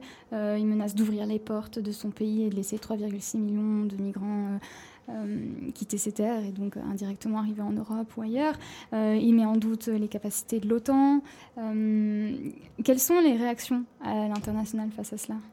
Ils ont peur. Bah oui, l'Union européenne, elle a Ouais. très peur. Je trouve ça, je trouve ça ouf quand même que qu'un président peut menacer euh, genre une union de, je parle, je vais dire, je vais préciser, hein, 500 millions d'habitants. Il arrive à les menacer, à leur dire, attendez, je vous envoie 3 millions de gars, euh, c'est bon, c'est votre fin, etc. Et il n'y en a pas, il y a pas un seul État qui a réussi à vraiment aller au-dessus de ça, ne pas avoir peur de cette menace. Vraiment, les- l'Union européenne, ils ont tellement peur de cette menace, alors que je trouve ça vraiment abusé. Quoi. On parle juste de réfugiés. Bon, en Genre, soi, euh, ils ont dit, euh, il me semble qu'ils ont dit qu'ils allaient justement pas accepter ce genre de chantage. Donc la communauté européenne, ils c'est ont ça juste Non, dit- ou le, oui, enfin, euh, à ils le disent pour euh, garder face, mais euh, pour- c'est beaucoup de garder face. Et en même temps, les, les Kurdes qui ont lutté contre l'État islamique, ils, ils retiennent énormément de djihadistes, je crois environ 10 mi- 10 milliers. Mm. Justement, est-ce qu'il n'y a pas des risques d'évasion de djihadistes, étant donné l'instabilité de la région? Je crois même qu'il y en a qui sont... C'est déjà- même pas des risques en Ça, fait. c'est- Ça s'est fait. Ça Voilà, s'est c'est fait. ça. C'est- Ça s'est déjà fait. C'était un risque avant. Aujourd'hui, en fait, ça s'est fait. Il y a eu des bombardements. Voilà, c'est rigolo, les Turcs qui bombardent les prisons en mode allez, euh, sortez. Il y a eu des, il y a eu des petits, petits épisodes rigolos comme ça, mais à part ça, c'est juste que les FDS, ils n'avaient pas assez de troupes pour garder les prisons Mm. et se défendre contre les Turcs. Ils l'ont dit plusieurs fois. Et là, donc, en, en même temps, en plus, en même temps que l'attaque, il y, a eu, il y avait déjà des, il y avait des incursions de, de groupes islamistes au sud. Ils étaient débordés de partout, en fait. Ils n'avaient clairement pas le, le- l'effectif, en fait, pour, pour jouer tout seul contre tout ça. Et on parle déjà de l'État islamique, qui ont dit qu'ils sont déjà, ils sont déjà ramenés dans certaines villes. Ils ont déjà fait des apparitions à Deir par exemple, qui était un de leurs bastions. Ouais, on parle de 10 000 combattants et puis aussi 70 000 membres des familles hein, des combattants. Mm. Donc ça, ça fait quand même pas mal de personnes. Il y a une centaine qui se seraient échappées euh, jusqu'à maintenant. Mais ce- aussi, ce qui pose, se pose comme question, c'est euh, il y avait des négociations pour que la Turquie se prenne en charge ces euh, prisonniers pour les renvoyer en Europe éventuellement, ou bien parce qu'en fait, ces prisonniers, ils, ils doivent être jugés. Oui. Euh, ils peuvent pas être euh, gardés dans des, dans des camps ou des prisons comme ça au milieu de, de ce territoire euh, disputé. Donc il y a aussi cette question qui se pose et les États-Unis mettent un peu la pression aussi sur l'Europe pour euh, qu'ils reprennent leurs djihadistes. Il y a eu beaucoup de, de débats. Et, euh, Mais quand même, je toujours- précise que ça, c'était des débats. Oui, c'est C'était ça, des- maintenant, c'est plus- Aujourd'hui, c'est plus. Genre, en fait, les États européens, de toute façon, depuis le début, c'est très réticent à reprendre leurs djihadistes en Mm. mode allez, on vous laisse, on Oui. les laisse Ah ouais, là-bas. Il me semble qu'ils ont- ils avaient même euh, voulu qu'ils soient jugés sur place. Ouais, Oui, bah oui. bah Oui, tout à fait, C'est ça oui, qu'ils avaient dit à l'époque. Mm. Oui. Et euh, avant Amédée, tu nous faisais justement un peu l'historique très très très récent jusqu'au au CC, au CC pardon, le feu qui a commencé le 18 octobre, un cessez de feu de 5 jours qui est donné euh, par la Turquie à la suite de la visite du vice-président américain. euh, américain. Et ces 5 jours de, de pas de grève, de trêve, c'est le temps que la Turquie a donné aux Kurdes, enfin version officielle, a donné aux Kurdes pour se retirer euh, sur les 30 km. Qu'est-ce qui se passe pendant et après les 5 jours de trêve Euh, alors, bah, déjà deux jours. Euh, le 19, euh, deux jours après le 17, hein, du coup le 19, euh, ils se- ils s'accusent déjà en fait euh, mutuellement de violer le cessez-le-feu. Euh, bah, Washington dit que la trêve tient en soi, donc euh, rien ne se passe. Euh, le 20 octobre, il y a les forces démocratiques syriennes qui évacuent la ville de Ras Al Ain et qui se retirent du coup sur euh, Tal, euh, Tal Tama. Ça se prononce comme ça Je sais pas. Et euh, alors, à ce moment-là, il y a un soldat turc euh, qui est tué et un autre qui est blessé dans une attaque près justement de Tal Abyad. Enfin, du coup, je sais pas trop comment c'est géographiquement parlant, mais. et donc, le même jour aussi, les Américains quittent la base de Sarin et. bah, en fait, l'armée américaine n'a plus de présence dans le gouvernorat d'Alep et dans le gouvernorat de Raqqa. Raqqa Ouais, juste. Voilà. En fait, il y a eu beaucoup d'événements en cinq jours. hein. Et ensuite, donc, le président Poutine, donc président russe, et euh, Erdogan, président turc, passent un accord qui met fin à l'offensive turque. Est-ce qu'en quelques mots, vous pourriez nous expliquer en quoi consiste cet accord? Bah, c'est les accords de, de Sochi. C'est donc en Mm. fait, euh, bah, les, comme tout à l'heure, vous l'avez dit, c'était pas à, cœur ouvert en fait que les Kurdes ils ont accueilli les Russes. Comme j'ai dit, c'était la, débandade parce que faut pas oublier que les Turcs, les Kurdes en fait, ils ont pas d'armes antiaériennes. Et ils n'ont pas non plus la chance d'avoir, euh, les Kurdes du Rojava, ils n'ont pas la même chance que les Kurdes du Bachour, du Kurdistan du Sud, d'Irak, qui ont une no-fly zone en fait. C'est ça d'ailleurs, pendant toute l'offensive, en fait, les, les Kurdes prennent la parole pour demander euh, Ça- simplement, pas forcément de l'aide ou quoi, mais juste une zone d'exclusion aérienne euh, pour l'aviation turque. Parce que militairement, en fait, euh, les, les bombardements, ça, ça, ça change toute la donne. Genre, Mm. il suffirait juste d'une no-fly zone pour que le, le, le, le Rojava, en fait, tienne debout, pour que ces régions te, tiennent debout. C'est, il, aurait suffi que de ça, en fait. Car, en- En vrai, ces combattants, ils ont combattu là-bas, ils ont, il y a eu, on va dire, 11 000 morts, 20 000 blessés, ils connaissent en fait ces lieux-là. Donc, euh, c'est vrai que c'était vraiment euh, à leur faveur qu'il y a eu une no-flight zone en fait là-bas. Et euh, aujourd'hui, donc on est le 28 octobre, donc 10 jours plus tard. Euh, Est-ce qu'on sait plus ou moins combien de déplacés et de morts euh, il y, a- il y a depuis le début de cette offensive? Bon, les, les morts de- dues à l'offensive, c'est quelques centaines. Donc, il y en a. Enfin, des morts militaires, je dis. Euh, on, on a environ 200 du côté turc, mais c'est majoritairement de, des forces. Enfin, de, de, de l'ANS, Mhm. de l'armée nationale syrienne, qui est donc une, un groupe rebelle syrien Oui. soutenu par le gouvernement Ankara. Et on parle de- d'une tro- environ 300 morts du côté des FDS. Et euh, par contre, il y a euh, environ 200 morts civils En Syrie, on parle de 20 morts en Turquie, parce qu'il y aurait eu des tirs de roquettes sur des, villages civils au sud de la Turquie. Mais par contre, où là, c'est très problématique, c'est qu'on parle de, ça dépend des sources, 160 000 à 300 000 de déplacés. Qui se déplacent où pour la majorité? Alors là, ils se, Enfin, ben, ils se, Kurdistan d'Irak. Ouais, soit en Irak, soit vers le sud de la Syrie, mais ça, c'est pas, c'est pas Plutôt l'idéal. Kurdistan d'Irak Mhm. en fait. Mm. Alors, une question peut-être pour vous, euh, les étudiants qui font partie de l'ADEC. Est-ce- Qu'est-ce que vous pouvez faire en tant que Kurde vivant en Suisse par rapport à cette situation? Parce qu'on est assez désemparés, je pense. Peut-être Enfin, je- informer les gens par rapport à la, situation. Euh, pour ceux qui veulent participer peut-être aux manifestations qui s'organisent. Mais je pense surtout donner les, essayer de donner les vraies informations, les bonnes informations pour, euh, pour que les gens so- soient au courant de ce qui se passe. Car au, final, c'est un, un problème mondial en fait. Ça ne concerne pas uniquement les Kurdes. Des gens se font massacrer, tuer. Donc juste aviser les gens et que, que la population soit, soit au courant en fait de ce qui se passe là-bas. Mm. Dernièrement, j'ai lu un article euh, bah, qui montrait qu'on, je sais pas, on a vraiment l'impression en fait d'être dans les années 30 en fait, Mm. genre euh, une communauté internationale qui fait rien contre en fait ceux qui sont vraiment fascisants et ça, ça, ça fait vraiment peur parce qu'au fond le Rojava c'est juste genre le concept de sécurité et tout, c'est vraiment, en fait c'est juste un une excuse pour envahir au fond. Genre, euh, genre les quelques attaques, euh, même les Kurdes, en fait, il faut savoir que les villages qui se font frapper de l'autre côté de la frontière, c'est des Kurdes. Donc même les Kurdes, ils y croient pas, ils disent pas, ils savent que c'est pas le YPG qui tire. Il y avait des vidéos, bah, il y a une vidéo d'une journaliste turque qui se baladait dans la ville, qui était en mode, oh, il sera nous tirer dessus, etc. Il y a des gens dans la rue, il y a des gens derrière qui font, mais qui te cheat? Non, c'est pas, pas les Kurdes qui tirent. On sait que c'est vous et tout. Et les quatre, ils sont emprisonnés, je crois, depuis. Ouais, genre. euh, voilà, et même à part ça, comme je vous dis, genre, euh, on parle de phosphore, on parle d'attaque au phosphore. Il y a des dizaines, il y a des, pas des dizaines, mais des centaines de civils, encore des déplacements pour les Kurdes, etc. Genre, jusqu'à quand ça va durer, quoi? Mm. Jusqu'à quand? Alors, on est un petit peu court sur le temps. Est-ce que, euh, avant de passer à un petit peu une phase plus tranquille, on va dire, de présentation de vos associations respectives, est-ce que vous avez un dernier mot à, à dire sur euh, la situation actuelle euh, des Kurdes? Ouais, pour dire quelque chose, c'est que maintenant, en fait, ce qui s'est passé, c'est que le IPG est, est revenu euh, allié du, du gouvernement de Damas, enfin de, de El Assad. Maintenant, en fait, on peut dire que leur, leur autonomie, elle est, je pense, presque terminée au niveau du, international. Mais on peut faire un, un petit commentaire, par contre, sur les, les- les nombreuses violations des droits humains avec deux, trois exemples. Je sais pas si tu veux euh, les dire un peu, mais... Enfin, il y a, il y a eu notamment des, des attaques sans discernement sur des zones d'ha- d'hab- d'habitation, des exécutions sommaires. Il y a notamment euh, Hevrin euh, Khalaf, je sais pas si je prononce-. Ouais, Ah. une responsable euh, politique kurde syrienne qui a été euh, exécutée. euh, en fait, il y a une vidéo, il y a une vidéo qui, est- qui est- qui est de- qui a été filmée de la scène. On la voit qui est sortie de sa voiture par des, des, des personnes de l'ANS, enfin de, de Harar al-Sharikia, qui est un, un de ces groupes armés.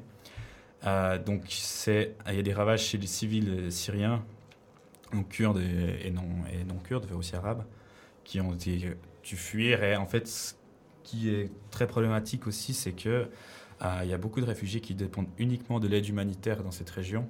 Mhm. Et euh, face à cette, euh, à cette offensive, il y, a des, il y a des demandes pour placer un couloir human- humanitaire en place, parce qu'on a peur des pénuries d'eau, de nourriture, de médicaments, etc. Je sais pas si tu veux rajouter quelque chose. Hmm, Peut-être le fait qu'on soupçonne la Turquie d'avoir euh, rejeté justement du phosphore, euh, du Mhm. phosphore blanc. Ah oui, il y a des, ouais, des soupçons de- d'utilisation d'armes chimiques, euh, Mhm. donc illégales selon le traité euh, contre les armes chimiques, par la Turquie. Donc ce serait des ouais, phosphore blanc, des témoignages de médecins euh, sur place. Donc, dans le nord de la Syrie. Voilà. Ouais, c'est ça. Et aussi ces milices, par exemple, on parle des médecins, il n'y a pas longtemps, il y a encore trois médecins, ils se sont fait enlever, puis assassinés, etc. Donc en fait, ces milices, c'est, je vous dis, c'est vraiment, c'est, c'est- c'est- elles sont là pour terroriser en fait les gens, pour, pour mettre la panique. euh, Genre, plus, plus tu violes les droits humains, mieux c'est, quoi. Ils sont Mhm. vraiment dans... Donc, merci beaucoup. Donc, euh, euh, Sharesh et Adil, vous êtes tous deux membres de l'Association des étudiants kurdes de l'Université de Genève, l'ADEC. Euh, depuis quand est-ce qu'elle existe? Et puis, combien de membres vous avez dans cette association? Bon, maintenant, ça fait, euh, ça fait une dizaine d'années. Euh, actuellement, on doit être une dizaine de membres aussi, 9-10 environ. Euh, actuellement, on propose des, des cours de langue kurde les lundis, donc c'est tout récent. On a essayé de le communiquer à la plupart des élèves. Et bon, pour ceux qui veulent venir, la- ils sont la bienvenue. Le premier, c'était ce soir. C'était ce soir exactement. Bon, on a été étonnés. Ça s'est bien passé? Enfin bon, vous avez dû venir quand même ici au studio, ouais. mais euh, Bah, franchement, on a été étonnés. Il y a, on était entre 25 et 30 personnes, donc à un point où la, la salle était trop petite. On va devoir peut-être euh, prendre une on salle va plus devoir grande. changer la salle, on refera, on refera circuler l'info. Euh, et on a des, euh, des futures conférences en cours que Adil vous expliquera. Bah, y a- on a déjà, on prépare une conférence sur la situation actuelle en Syrie. Donc là où on va aller un peu plus précisément dans, dans le vif du sujet. Et euh, on a aussi prévu une conférence en fait euh, sur les aspects économiques en fait du Rojava. Si on n'a pas du tout aussi eu le temps de parler de ce que c'était le Rojava, je vais en profiter maintenant en fait de- pour parler un peu de cette expérience politique. Parce que le, le Rojava en fait, entre temps en fait, j'ai fait une très très rapide histoire. Dans les, années 2000, le, le, leader euh, du PKK, il est emprisonné déjà à l'époque et en fait, il est en correspondance avec un certain Murray Bookchin aux États-Unis, un communaliste libertaire. Il va en fait s'inspirer de beaucoup de ses idées pour introduire en fait les idées du confédéralisme démocratique au Kurdistan. Donc on a un shift idéologique du marxisme-léninisme vers des idées plus euh, anarchisantes. Et euh, donc au Rojava, ça a été. C'est pas la première fois que les, Kurdes ont pu l'appliquer, mais c'est la première fois que les Kurdes ont pu la- la- l'appliquer, mais à coup des franches en fait. Et donc ça consiste, je vais vous donner quelques exemples. Ça repose sur trois piliers. Euh, déjà le, féminisme. Déjà par exemple, à tous les postes, tous les postes de, décision, etc., il y a une femme et un homme. C'est une parité stricte, que ce soit du co-président du canton, ça marche aussi en canton, et euh, jusqu'au co-président de- du village, tu vois. Il y a un co-président, une co-présidente, et il y a des comités de femmes parallèles, il y a, il y a un tribunal des, il il y a un tribunal des femmes. Euh, après, il y a aussi tout un aspect écologique aussi, parce que Murray Bookchin, c'est aussi le fondateur de l'écologie sociale, tout ça. Donc, essayer de créer un ordre politique qui respecte, en fait, le- le- l'environnement, l'écologie autour de nous, qui, qui donne un autre rapport, en fait. Et économiquement, en fait, c'est vraiment l'économie, elle est soumise aux politiques. C'est important, c'est... C'est pas comme euh, l'économie planifiée, etc. C'est plus dans le sens où, euh, comment dire, ça va pas viser en fait ça va pas viser une croissance infinie etc les gens, la, politique c'est les, gens vu que c'est les gens qui décident les gens ils savent que c'est pas dans leur intérêt qu'il y en a quelques uns qui prennent euh, qui accumulent la richesse comme ça etc donc euh, donc l'économie est plus organisée en coopérative par exemple. Le pétrole le pétrole il y a une coopérative qui s'occupe du pétrole par exemple. C'est un peu marrant sachant que le pétrole c'est vraiment l'étendard du capitalisme etc il y a, voilà, qu'il y avait plein d'initiatives, je l'ai dit, aussi démocratiques, ethniquement aussi. Par exemple, euh, au Rojava, euh, il n'y a, pas qu'une représentativité des femmes, mais aussi une représentativité des différentes ethnies. Par exemple, dans un canton où il y a beaucoup d'Arabes ou beaucoup d'Assyriens, bah, sûrement un des coprésidents, il va être, quoi, peut-être les deux vont être arabes et assyriens, quoi, ça dépend. Genre, toutes les langues, tout le monde a droit d'être, euh, avoir un enseignement dans sa langue, tout le monde a le droit de faire de la politique dans sa langue, tout le, et euh, voilà, tout le monde a le droit aussi d'être éduqué dans Et, si on veut en savoir plus sur justement cette association et les, et les Kurdes en général, ça se passe où? Comment est-ce qu'on peut vous suivre? Facebook et Instagram, Association des étudiants kurdes de l'Université- de Genève, et, sur Instagram, Adétunij. Super, merci. Et puis pour Amnesty International euh, de l'Université de Genève, donc c'est pas la première fois qu'on vous accueille dans ce studio, enfin vous deux oui, mais l'association non. Euh, Aujourd'hui vous avez organisé une collecte de vêtements, je crois, et de produits pour les réfugiés de Ah, Moria. c'est demain, Ah c'est demain. Euh, Bah, alors voilà, 29, comme ça on fait un peu de pub pour les réfugiés de Moria. Euh, quels sont vos prochains événements? Où est-ce qu'on peut vous suivre?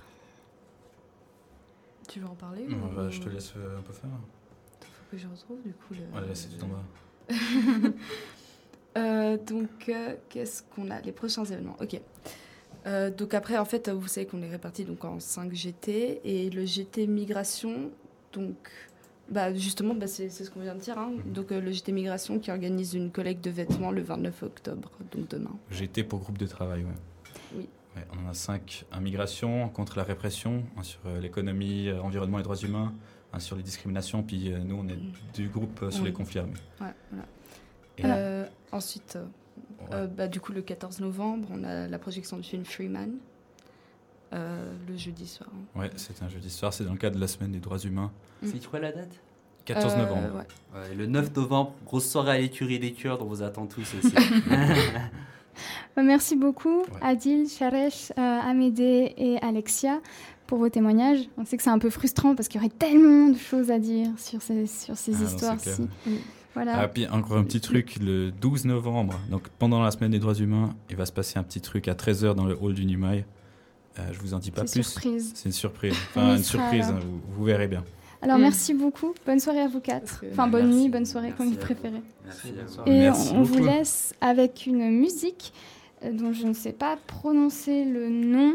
Est-ce qu'on peut m'aider? C'est Dane Belge Heike, Heiwaye. Les, les Dane Belge, petite parenthèse avant de lancer la musique, c'est vraiment un art ancestral kurde. C'est en fait, c'est des sortes de poésie a cappella en fait. Et des fois, c'est des poèmes qui datent de très, très, très, très, très, très longtemps en fait. C'est des sortes de bardes euh, millénaires. Alors on écoute ça maintenant sur Fréquence Banane.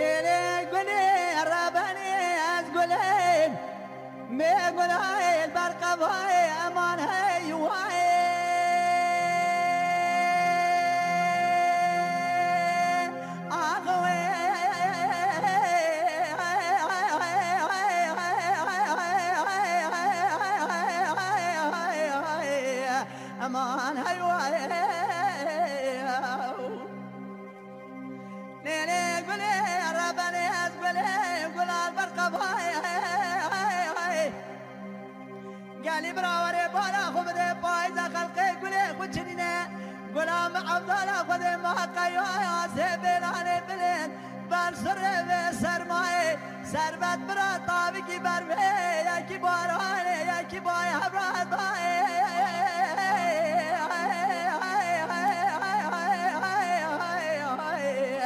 aman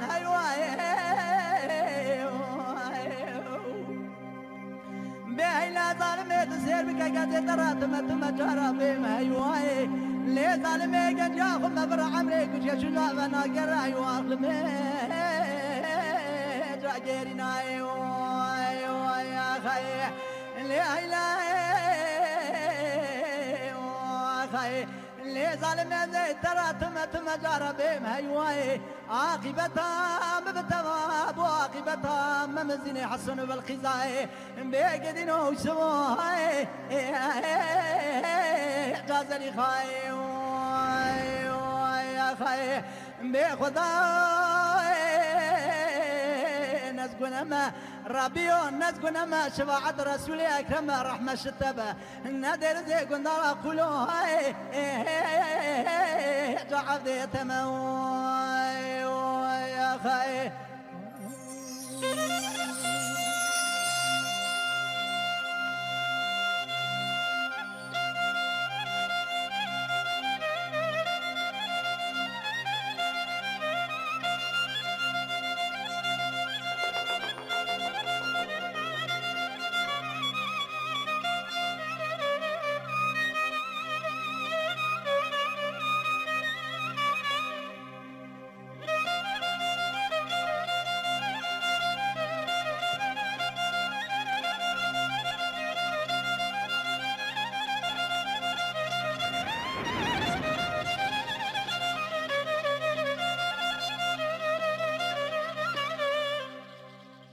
Voilà, on arrive enfin à l'émission, à la fin de l'émission dans ton campus. Bon, on a vraiment, vraiment tardé.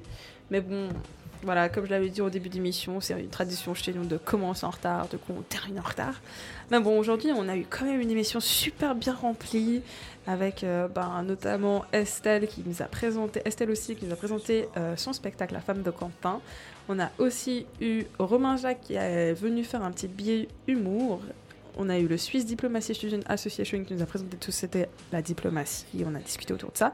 Puis on a fini par justement euh, la question kurde avec Amnesty Unige et ADEC. Alors, pour ce qui est justement des performances, je le rappelle, euh, le spectacle La femme de Quentin d'Estelle Hostile est à retrouver le mercredi, ce mercredi-ci à 20h à l'écurie. Et vous retrouverez aussi le 3 novembre euh, Romain Jacques qui fait une info en anglais à l'Almacène.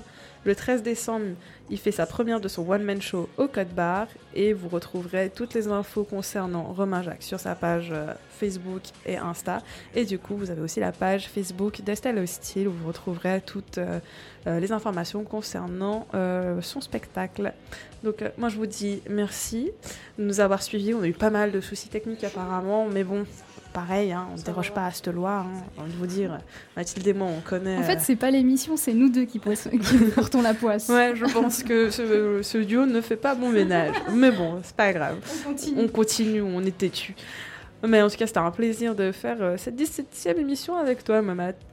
Pour moi aussi, un gros Et plaisir. puis, ben, on se retrouve dans deux semaines. Et euh, bah, ciao, bonsoir. Campus Prochain arrêt, dans ton Campus Il y a un truc qui est très très important, c'est aller à l'école. Campus Imagine la tête de la vieille McGonagall si on était arrivé en retard. Je vais plus à l'école, c'est nul. hein. Campus Prochain arrêt. dans ton campus.